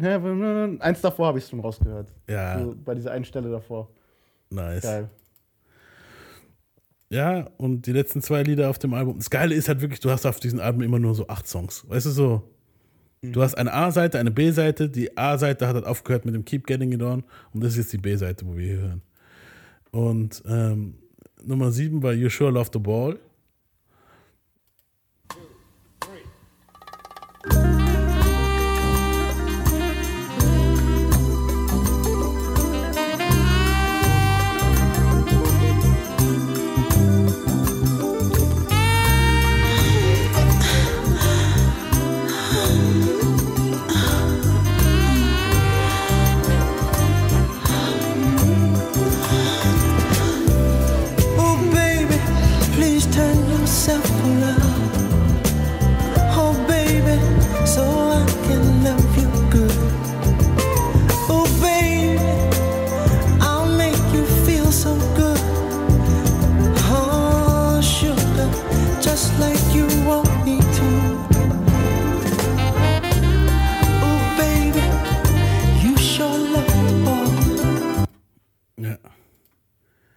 soll man sagen, Alter?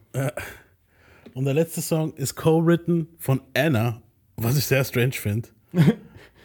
und behandelt den Schmerz, wenn eine Ehe halt hat, die nicht glücklich ist. So. Also, so, also behandelt den Schmerz, den eine Ehe hat, die nicht glücklich ist. Also macht es schon Sinn. Dass sie co-written hat, so, ja. Die hat ja viele Songs co-written, vor allem Vielleicht hat sie es auch 60ern. gar nicht co-written, sondern hat co-written geschrieben, weil sie dran teilgenommen hat, dass es diesen Song gibt. Das kann halt auch sein, ich weiß es nicht. Also aber in der Bio war das so drin gestanden und wenn ich auch recherchiere, du findest überall Co-Written von Anna und ich denke so, also Anna Gordon, ich so, what the fuck? Ich dachte, die zwei waren sich da schon Spinnefeind. Aber ja. Und das Lied heißt Just to Keep You Satisfied. Und das ist auch der Schlusssong von dem Album.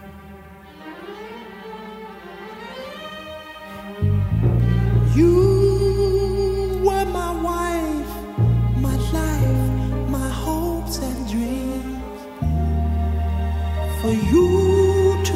understand what this means, I shall explain.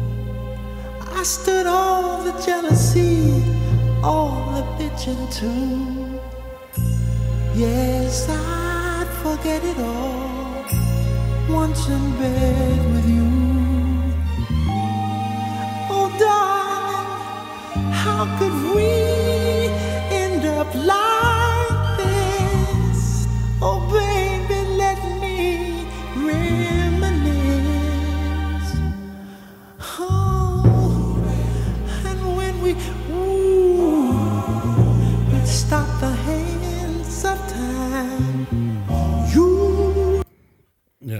eine geile Ballade. Wo halt so, wirklich so reminisce ist, so, okay, die Ehe ist vorbei, aber weißt du so, ich hab dich trotzdem geliebt, so. So, Also auch versöhnlich, ein versöhnlicherer Mensch an sich eigentlich. ja, das ist überhaupt nicht versöhnlich geendet, Mann. Ja, aber wenn du nach einer Beziehung immer noch mit der Person cool bist, meine ich, das in, de, in der Hinsicht persönlich. Also es gibt ja Leute, die sind nach der Beziehung so, oh, fick die Person, ich will, nein, du schreibst nichts, Co, fick die, so auf die Art, weißt du so, aber ich glaube jetzt nicht, dass er so war, oder? Ich weiß nicht. Also, er hat immer versöhnliche Töne mit ihr gehabt, dann wieder, weißt du, dann haben sie sich wieder gegenseitig gefickt und bla bla. Und darauf kommen wir jetzt auch. Also, die haben, das war halt nicht gesund. Weißt du, so, auch wenn es sich hier richtig gesund anhört, waren die zwei sich Spinnefeind und die hatten auch gar nicht den Sohn. Manchmal hat sie gesagt, so, okay, du siehst den Sohn jetzt nicht und so. Und er hat halt gesagt, fick dich und bla bla, weißt du so, weil er halt voll auf Drogen war und so. Also komplett das Gegenteil von dem, was ich gerade gesagt habe. Alter. Genau, ja. genau, ja. Die waren nämlich überhaupt nicht, weißt du, so, die waren, na, ich frage mich wirklich, wie sie diesen Song machen konnten, Alter. Ja. So, jetzt, hast du diesen, jetzt haben wir dieses Album schön genießen können. Ähm, jetzt mache ich mal was, was uns konfliktet. Also, ich habe dieses Album wirklich super krass genossen. Aber jetzt kommt der Part, warum ich konfliktet bin. Okay. Ed Townsend war der Producer von diesem Album. Janice war die Tochter von Barbara Hunt, Hunter und Jim Galliard. Jim Galliard war ein Jazzsänger und Barbara Hunt, Hunter war äh, sozusagen ein Groupie von ihm, wo geschwängert wurde, weil der war, weißt du so, ähm, bekannt halt in den 50ern und dann hat, hat sie Janice bekommen. Barbara hat eine On-Off-Beziehung mit einem Drogendealer namens Earl Hunter.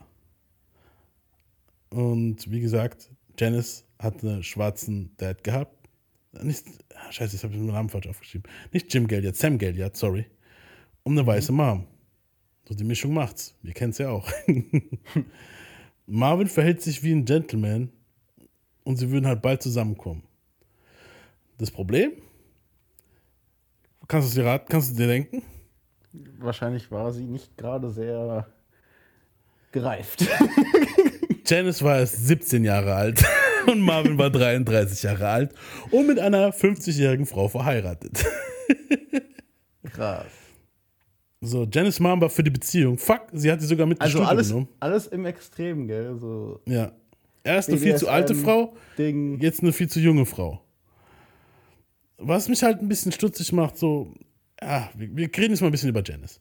Janice wuchs in einem inoffiziellen Foster Home auf. Foster Home ist sowas wie, ich glaube, Childish Gambino hat auch sowas gehabt, dass die Leute aufnehmen, Kinder aufnehmen, wo die Eltern sich nicht drum kümmern können und so. Von der Besitzerin wurde sie gequält und geschlagen, hatte auch viel sexuelle Belästigung widerfahren dort und musste, musste sie über sich ergehen lassen. Weil die Mom war so ein bisschen so hippie-mäßig unterwegs und konnte sich nicht um sie kümmern. Bis Alter, wie viele Leute Alter. wurden jetzt belästigt in dieser Bio schon, Alter? Ich glaube, also ziemlich alle bis jetzt. The fuck? Also sie und Marvin teilten also einen ganz besonderes Level an Schmerz. Beide liebten sich und Marvin zögerte zunächst wegen ihrem Alter. Sie wurde ein paar Wochen vorher erst 17. Die haben ihn sogar damals auf, auf den Geburtstag eingeladen von ihr, wo sie, also auf den 17. 17. Dieser Ed Townsend. Aber Marvin ist nicht hingegangen. Also so. Janice war ein Fan von Marvin, seit sie acht war. Und die beiden lernten sich halt dort kennen. Jetzt ist halt die Frage, ist Marvin R. Kelly-mäßig unterwegs? Na, ich finde 17 ist so nah an 18. Und wenn man 18 okay findet. Vor allem in den 70ern.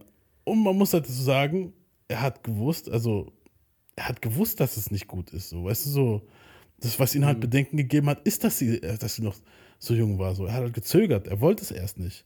Aber er hat sich einfach du, verliebt. bist, du klingst gerade du klingst gerade robotermäßig. Jetzt wieder geht's. Jetzt geht's ja. So, das Ding war, er hat erst gezögert, er wollte erst gar nichts mit ihr anfangen, so, weil sie zu jung war. Aber war halt einfach verliebt, weißt du so, und da ist halt die Liebe hingefallen. Ich, ich will ihn aber jetzt nicht, weißt du so, ich will ihn jetzt nicht äh, verteidigen, weißt du so, weil sie ist immer noch erst 17, Mann. Und das ist schon ziemlich abgefuckt, du so. Ja. Also ich sag so, ich, ich würde es nicht machen. Ähm, aber 17 ist halt schon sehr nah an 18. Mm, 30 ist halt immer noch sehr weit von 17. so. Es gibt halt verschiedene Dinge, aber ich, es ist jetzt nichts, wo ich dann sagen würde, so wie kann er dieses Arschloch oder sowas, weißt du, was ich meine? Sondern es ist schon so dieses spicy, aber äh, dieses eine Jahr, ich. Andererseits kann man dann auch immer wieder sagen, so, ja, okay, dieses eine Ding ist halt auch Trash, weißt du so. Ja. So, was Aber ich, ich sag so, für mich jetzt gefühlt, mir kommt der jetzt auch nicht so vor, als ob der halt. Also mir kommt er nicht vor, als wäre ein Pedo. Weißt du so? Eben. So R. Kelly-mäßig kommt mir das nicht vor. Ich denke mir einfach, dass er sich wahrscheinlich gedacht Weißt du, was das Eklige an der Story halt auch ist? So, die Mom war halt schon ziemlich hochmäßig unterwegs, sagen wir es mal so. Weißt du so? Und im Prinzip haben sie und ihre Mom darum äh, praktisch Competi Competition gehabt, wer Marvin abkriegt, so auf die Art. Die sind da mit diesem Ziel hingegangen. Weißt du so? Marvin abzuschleppen. So. Und er hat erst nichts gemacht. Die ersten paar Tage hat er nichts gemacht. Aber irgendwann mal ist es dann halt passiert. Er hat sich verliebt. Die zwei hatten was, hatten Sex und und und. Und dann war er halt drin. Weißt du so? Ja. Ähm, man muss dazu sagen, es gibt Gerüchte über Marvin, dass auch das erste Kind von ihm, wo wir es drüber hatten, die 16-jährige Nichte von Anna, dass das auch von Marvin gewesen sein soll. Aber ich habe halt überall geguckt und es konnte halt nirgendwo bestätigt werden. Das war nur so Gossip-Seiten, wo das behaupten. Und das ist halt, Gossip ist halt Gossip. Weißt du so? Ja. ich halte mich jetzt an den Biografen hier an. Also so, man muss auch sagen, unsere Quellen ab jetzt sind David Ritz, die Biografie von Marvin, die Musik von Marvin und Janice hat auch ein Buch geschrieben, Janice Hunter, das 2015 rauskam. Ah, Janice Gay hat jetzt später. Und das sind halt die drei Quellen jetzt für die nächste Zeit jetzt hier. Ja. Ähm, ja, eben, vor allem, wenn er sie dann noch geheiratet hat und so ein Fuck dann. Ja, für mich ist das ein No-Brainer, fuck it. Freigesprochen. Ja, aber er selbst hat ja gemerkt, dass es nicht so. Weißt du, das ist halt schon so, das ist ein bisschen ja, konfliktet. Also, freigesprochen in dem Sinn, dass ich ihn jetzt nicht verurteile oder sowas halt. Weißt du, was ich meine? Mhm. Natürlich, ob es jetzt Dufte ist, dass du dir eine 14 Jahre jüngere suchst und so, ist außer noch mehr. Wie viel? 16 Jahre. Mhm. Und dabei wusste er schon vorher, was das für ein Trouble mit sich bringt und so. Darüber wollen wir gar nicht erst reden, klar, weißt du, was ich meine? Ja. Aber ich habe keinen Bock auf dieses, ja, Cancel Marvin und so ein Fuck, nur wegen so einem Scheiß. Nee, Alter, vor allem, Ich mein? ich, ich würde mal auch sagen, 60er, 70er Jahre war das auch noch viel anders. So, da müsstest du auch Elvis canceln. Du müsstest einen Haufen Artists canceln. Aerosmith. Weißt du so, ja. ich denke jetzt, wenn man halt jetzt schon in die 80s, 90s geht, dann ist es schon nasty. Hier 70er, ich finde es immer noch nasty. Weißt du, ich finde es jetzt nicht gut. Das ist immer noch 17. Aber es war eine andere Zeit. Damals war das auch wirklich so, dass die Leute teilweise mit 13 geheiratet haben und so ein Shit. Weißt du, was ich meine? Eben. Ja, deswegen, ja. Und wenn du dir auch die Leute auch anguckst in der Zeit, wenn du guckst, wie, wie damals, keine Ahnung, 20 gesehen hat aus wie 40 mittlerweile. Oft. Weißt du, so da, wenn du die alte Bilder anguckst, so. Aber ich will das auch nicht rechtfertigen. Weißt du, wir kommen jetzt in so ein Ding, wo, wo wir auch langsam in ein rechtfertiges Territorium kommen. Für die Leute von euch, wo es abgefuckt finden, finden es halt abgefuckt. Ich kann Let's Get It On immer noch hören. Ich kann auch noch R. Kelly Musik hören, weißt du so. Haben wir schon öfter drüber gehabt. Ähm, Ja, es ist so, also Nee, ich will es jetzt nicht spoilern, aber guckt euch das Chris Rock Spe Special an. das ist gut. So, das Album toppte What's Going On, aber bewies Motown, dass What's Going On kein Zufall war. Das Diana-Ding verkaufte sich auch. Das kam nämlich erst im Nachhinein raus. Weißt du, so wurde vorher recorded, kam nachher raus. Jetzt sollte er auf Tour. Und das wollte er nicht. Also tat es auch nicht. er verschloss sich in seiner Villa in L.A. und nahm Janice mit. Er hat eine Villa dort gekauft. Und er versteckte sie vor der Öffentlichkeit, weil halt minderjährig, ne? Er wollte halt Jan noch nicht mit der Welt teilen. Er stellte aber Jan Anna vor. Und die Story ist ziemlich nasty. Das stelle ich mir auch weird vor. Also, er holte sie in der Schule ab. das, ist, das klingt ja schon mal abfuck, Mann. Er holte sie in der Schule ab mit Annas Cadillac, weil die haben sich ja noch manchmal Autos geteilt. Marvin hat halt MC Hammer-mäßig einen Haufen Autos gehabt. Hat aber Annas Cadillac geholt, Weinroten. Und er fuhr damit zu Anna, also er hat sie abgeholt, Janice, und fuhr mit ihr zu Anna, um Marvin den Dritten abzuholen. Auf dem Weg beschwerte er sich über die Jungs in der Schule, weil die halt alle jünger sind und so, und hat er gemeint, hey, ich sehe die als Konkurrenten. Weißt du so, ich finde es nicht gut, dass du noch in der Schule bist. Was halt auch ziemlich ego ist, weißt du so. Und hat gemeint, ich habe genug Geld so, ich bin eigentlich dafür, dass du die Schule schmeißt. Das wollte sie halt nicht. Sie wollte halt ihre Education haben, weißt du so. Ja, sie will sich auch als verwirklichen wahrscheinlich. Mhm. Shit. Sie fahren vor das Haus, wo Anna gelebt hat. Marvin stieg aus dem Auto, um Marvin abzuholen. Also den anderen Marvin. und jetzt kam es, Mann. Er ging ins Haus rein und Anna kam mit ihm raus. Und Marvin den Dritten. Sie hat sich vor das Auto gestellt. Janice hat so ein bisschen das Fenster runtergekurbelt. Und Anna hat Janice angeguckt und hat gemeint, ich wollte nur wissen, wie so eine Person wie du aussieht. The fuck? Und dann hat sie zu Marvin gesagt, jetzt wo ich es gesehen habe, bring es nie wieder hierher. Damn. Janice hat gemerkt, dass Marvin gerne Feuer legte in seinem Umfeld, um zu sehen, wie sich die Lakaien gegenseitig fertig machten. Aber dann merkst du, war, also ich hätte jetzt eher gedacht, dass ein dummer Spruch kommt in der Hinsicht, guck mal, wie jung die ist und was weiß ich. Mm. Aber das war ja ganz anders. Sie hat sie ja verurteilt. Sie und ihn. Klar. So die Art, du kommst mit deiner Kinderbraut hierher, weißt du so, fuck you. Aber heutzutage werden die Frauen wahrscheinlich eher so, dass sie sie unterstützen und sagen, trenn dich von ihm, das ist nicht gut für dich. Er tut dir was an, du kannst nicht entscheiden. So sein, aber, eher Eifersucht, kommen, weißt du so? aber Eifersucht ist timeless, Mann. Weißt du so, ich denke, Eifersucht hast du auch heute noch. Wenn jemand eifersüchtig ist. Hm. Also so, die sagt dann auch diese kleine Schlampe, bla bla. Weißt du, so auf die Art. So, Das kann auch heute ja, passieren. schon. Stimmt, stimmt. Äh, Janice Aber, wurde. Hm? aber warum? Weil 17 halt schon ein Alter ist. Mit 17 wusste ich genau, was ich tue, Mann. ja, ich, auch. Jetzt. Weißt ich du, was auch. ich meine? Janice war auch ziemlich, also die war nicht, die war jetzt keine Jungfrau oder so, weißt du, was ich meine? So, die, die, die hat schon ihre Erfahrung gehabt. Sie war jetzt keine, sagen wir, belebte Frau, sie war schon ziemlich schüchtern, Ja. aber sie hat halt schon Sex gehabt und so ein Zeug, und Freunde gehabt. Weißt du, so, Eben, ich sage jetzt nicht, dass, dass man mit 17 mega reif ist und aus, vor allem aus der Hinsicht ist es wrong halt, weißt du, was ich Mhm. meine? Weil mit 17, wenn ich daran denke, was ich da noch für ein Mindset hatte und so ein Shit. Mhm. Aber ich wusste halt auf jeden Fall, okay, Aber ich, ich finde es auch falsch von ihm, dass er das macht. Weißt du, sie in die Situation bringt, Ja. ihr von ihr verlangt, nicht in die Schule zu gehen, weißt du, nicht mehr in die Schule zu ja, gehen. das ist auf jeden Fall. So, come on, Mann, du bist jetzt auch nicht gerade der finanziell, weißt du, so, Und vor allem, du weißt, du Verantwortungsvollste. kannst, du, kannst, du weißt nicht, wie lange die Beziehung geht, erstens das. mhm. Und du kannst dann nicht ihr Leben, also Schule hast du gerade in einer, du hast eine, das ist gerade deine Schulprime sozusagen die Zeit. Ja. Du, da entscheidet sich viel, was du jetzt, ob du jetzt in dem, in der Hinsicht weitermachst.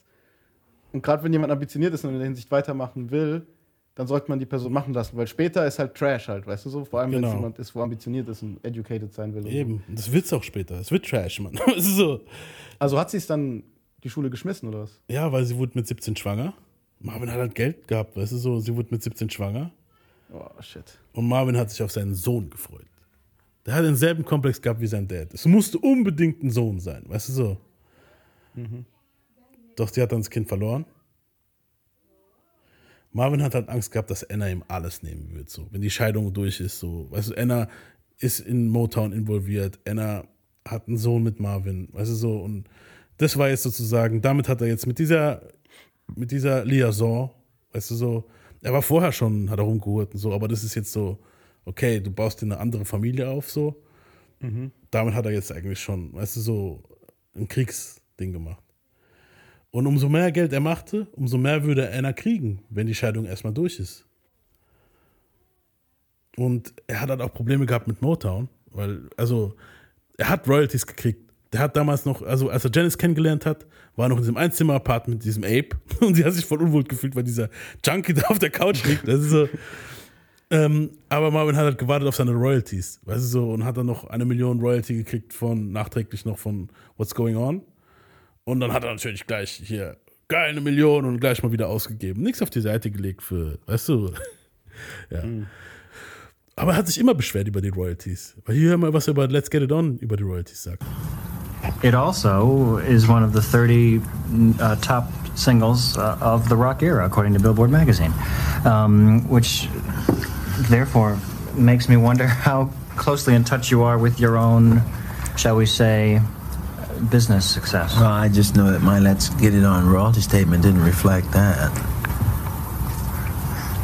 Okay. Now, uh, Er sagt immer noch, er kriegt zu wenig Geld. Weißt du so? Was ist hier los? Hier fahren überall Flugzeuge, Motorräder, was. Das ist Standard, wenn wir aufnehmen, Mann. Gerade hier, Alter, in diesem Kaff. Bei dir Warum jetzt. fahren hier jetzt Motorräder rum, Alter? In der Weltmetropole wie ich bin, ist es klar, Mann. ja, wie gesagt. Also blieb Marvin nichts anderes übrig. Er musste auf Tour. Dort legte er halt die Blueprint für all seine Auftritte. So, er hat nicht mehr gemischte Songs gemacht, sondern nur noch Marvin-Songs. Weißt du so? Er hat viel Sex und Trara gemischt, viel Showmanship mit Tanzen und so. Er hat zwei, drei Moves gelernt. Und Jen wurde Anfang 74 schwanger und bekam im September deren gemeinsame Tochter Nona Aisha, Spitzname Pai. Als sie noch schwanger nahm, war, nahm er sie mit auf Tour nach Jamaika. Dort war Bob Marley seine Vorgruppe. Beide respektierten sich. Jan ging mit der Gay-Familie nach DC und Marvin hat seine Tour weitergeführt. Er hat gern die Tour abgesagt, weil sie war halt wieder schwanger. Auf Tour hat er halt viel mit Prostituierten zu tun. Er behauptet, dass 74 keine am Start waren. Kann sein, dass es so ist, aber weil er hat Marvin den Dritten dabei gehabt, aber trotzdem ist es kein Hindernis für Marvin Gaye, glaub's mir. Marvin hat nach der Tour eine Pause gebraucht und er kritisierte Janices Körper konstant, weil sie halt schwanger war. Weißt du so? Und jetzt kommen wir zum Schluss.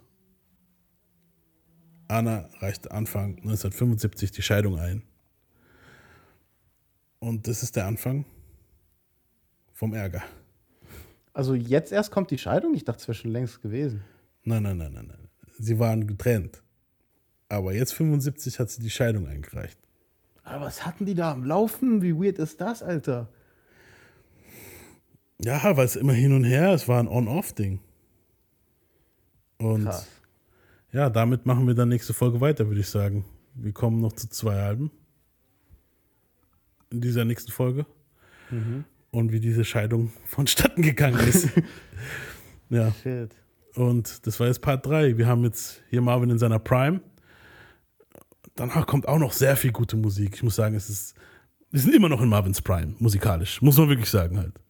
Ähm, und ich freue mich dann halt, Part 4 zu recorden. Vielleicht ist die bei Part 4 dabei. Vielleicht aber auch Ja. nicht. Wäre nice. Wäre nice. Ähm, Aber Ja. ja. krass. Also. Hm. Das war jetzt alles sehr conflicting gegen Ende so. Es war gegen Ende sehr konflikting. Ich wollte eigentlich noch weitermachen Ja. und noch ein drittes Album behandeln jetzt in dieser Folge. Aber ich denke, wir sind jetzt gut dabei mit 100 Minuten und sehr viel guter Musik. Und einem conflicting Ende. Ja. Also ich muss auch sagen, so meine Statements, die ich jetzt gesagt habe, ich habe das jetzt nicht befürwortet oder so, was da ja, auf keinen. Weißt du, was ich meine? Das hat keiner von Sondern- uns befürwortet hier. Sondern Also, ich habe ich hab lediglich gesagt, es wäre jetzt kein Grund für mich, keinen Marvin Gaye anzumachen in einer Spotify-Liste oder so, weil die Leute übertreiben es immer so. Ja, das auf Ich jeden habe Fall. meine Reaktion war eher eine, bev- bevor irgendjemand auf diese dumme Idee kommt, weil ich sowas regt mich mittlerweile auf, Alter. Weißt du, was ich meine? Mhm. Natürlich ist der kein Unschuldslamm und natürlich war das falsch und was weiß ich, Ja, aber es ist jetzt für mich kein Grund zu sagen, ich höre keinen Marvin Gaye mehr oder sowas. Weißt du so? ja, nee, für mich auch nicht. Auf keinen Fall. Weißt du, so, da gibt es viel schlimmere Arschlöcher, die halt wirklich, weißt du, so richtigen asozialen Scheiß gemacht haben. Ich denke einfach, in dem Fall, Marvin hat sich in dieses Mädchen verliebt. Die war halt noch keine 18. Der, wir haben ja gehört, dass so ein Freigeist der Typ ist. Ich, ich, ich weiß nicht, ich. Es ist natürlich nicht gut, aber ich bin jetzt nicht so, weißt du, deswegen habe ich auch Let's Get It On, das Album, vorher gespielt, weil es einfach genial ist. Also so, hätte ich jetzt schon mittendrin gesagt, ah ja, pass auf, das Mädchen war aber minderjährig, so, dann hätte jeder das Album mit einem anderen Auge gesehen, wenn sie es das erste Mal hören. Weißt du, so. Ja. So ist es einfach nur, der, der Song, die Songs sind ja eigentlich nicht nur, also die Songs sind ja eigentlich, das ist ja, behandelt ja Liebe, Alter, so. Und das hat ja jetzt nichts mit, ob die, es geht einfach um Liebe generell. Es wurden so viele Babys zu diesem Song gemacht. Genauso wie so viele Babys Sie zu ja R. in Kelly-Songs den- gemacht wurden. Der, der, der Song stand ja wahrscheinlich schon vorher, die Idee. Die ist ja, in Ja. den Raum gekommen, während der Song lief. Halt. Genau. Und er hat halt ein bisschen mehr Gas gegeben, dann, wo er es gesehen hat. Ja. Man muss dann aber auch sagen, vielleicht wusste er auch in dem Moment dann nicht, dass die minderjährig ist.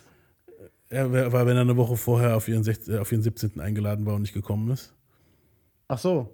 Und wenn das alles so? Freestyle-mäßig ist im Kopf, was er so Okay. ein bisschen singt, er singt ja auch irgendwann mal, There's nothing wrong with me loving you. das ist schon. Es kann aber auch sein, dass. Dass es einfach nur so uminterpretierbar ist jetzt. genau, Das weil es so- ist uminterpretierbar in, weil, weil es ja auch ein Dialog mit sich selbst ist, mit diesem, ja, ich mache jetzt hier sexuelle Musik, aber das ist nichts Falsches daran, sozusagen, vor Gott. Mhm. Genau. Ist jetzt nicht so wie Das bei ist R. Kelly, wo es obviously ist. Genau, so AJ Number oder so ein Scheiß, genau. Genau, dass er noch so creepy-mäßig sie anguckt auf dem Cover und so. Ja, ja genau. Das wäre halt schon ein anderes Level. Ja. Ja, und Ja, gut, aber ich bin jetzt mal gespannt. Also, ich bin auch ehrlich, auch äh, das mit Anna und ihm finde ich schade, Mhm. dass das überhaupt so alles so crazy wurde, weißt du so? Mhm. Ähm, weil die haben immerhin halt eben Love gehabt und so ein Shit füreinander und ja, schade halt. Aber ich bin jetzt mal gespannt, was dann da kommt. Puff. Ja. Also du hast es auch gemerkt, er fängt jetzt auch an, seine jetzige Freundin zu kritisieren.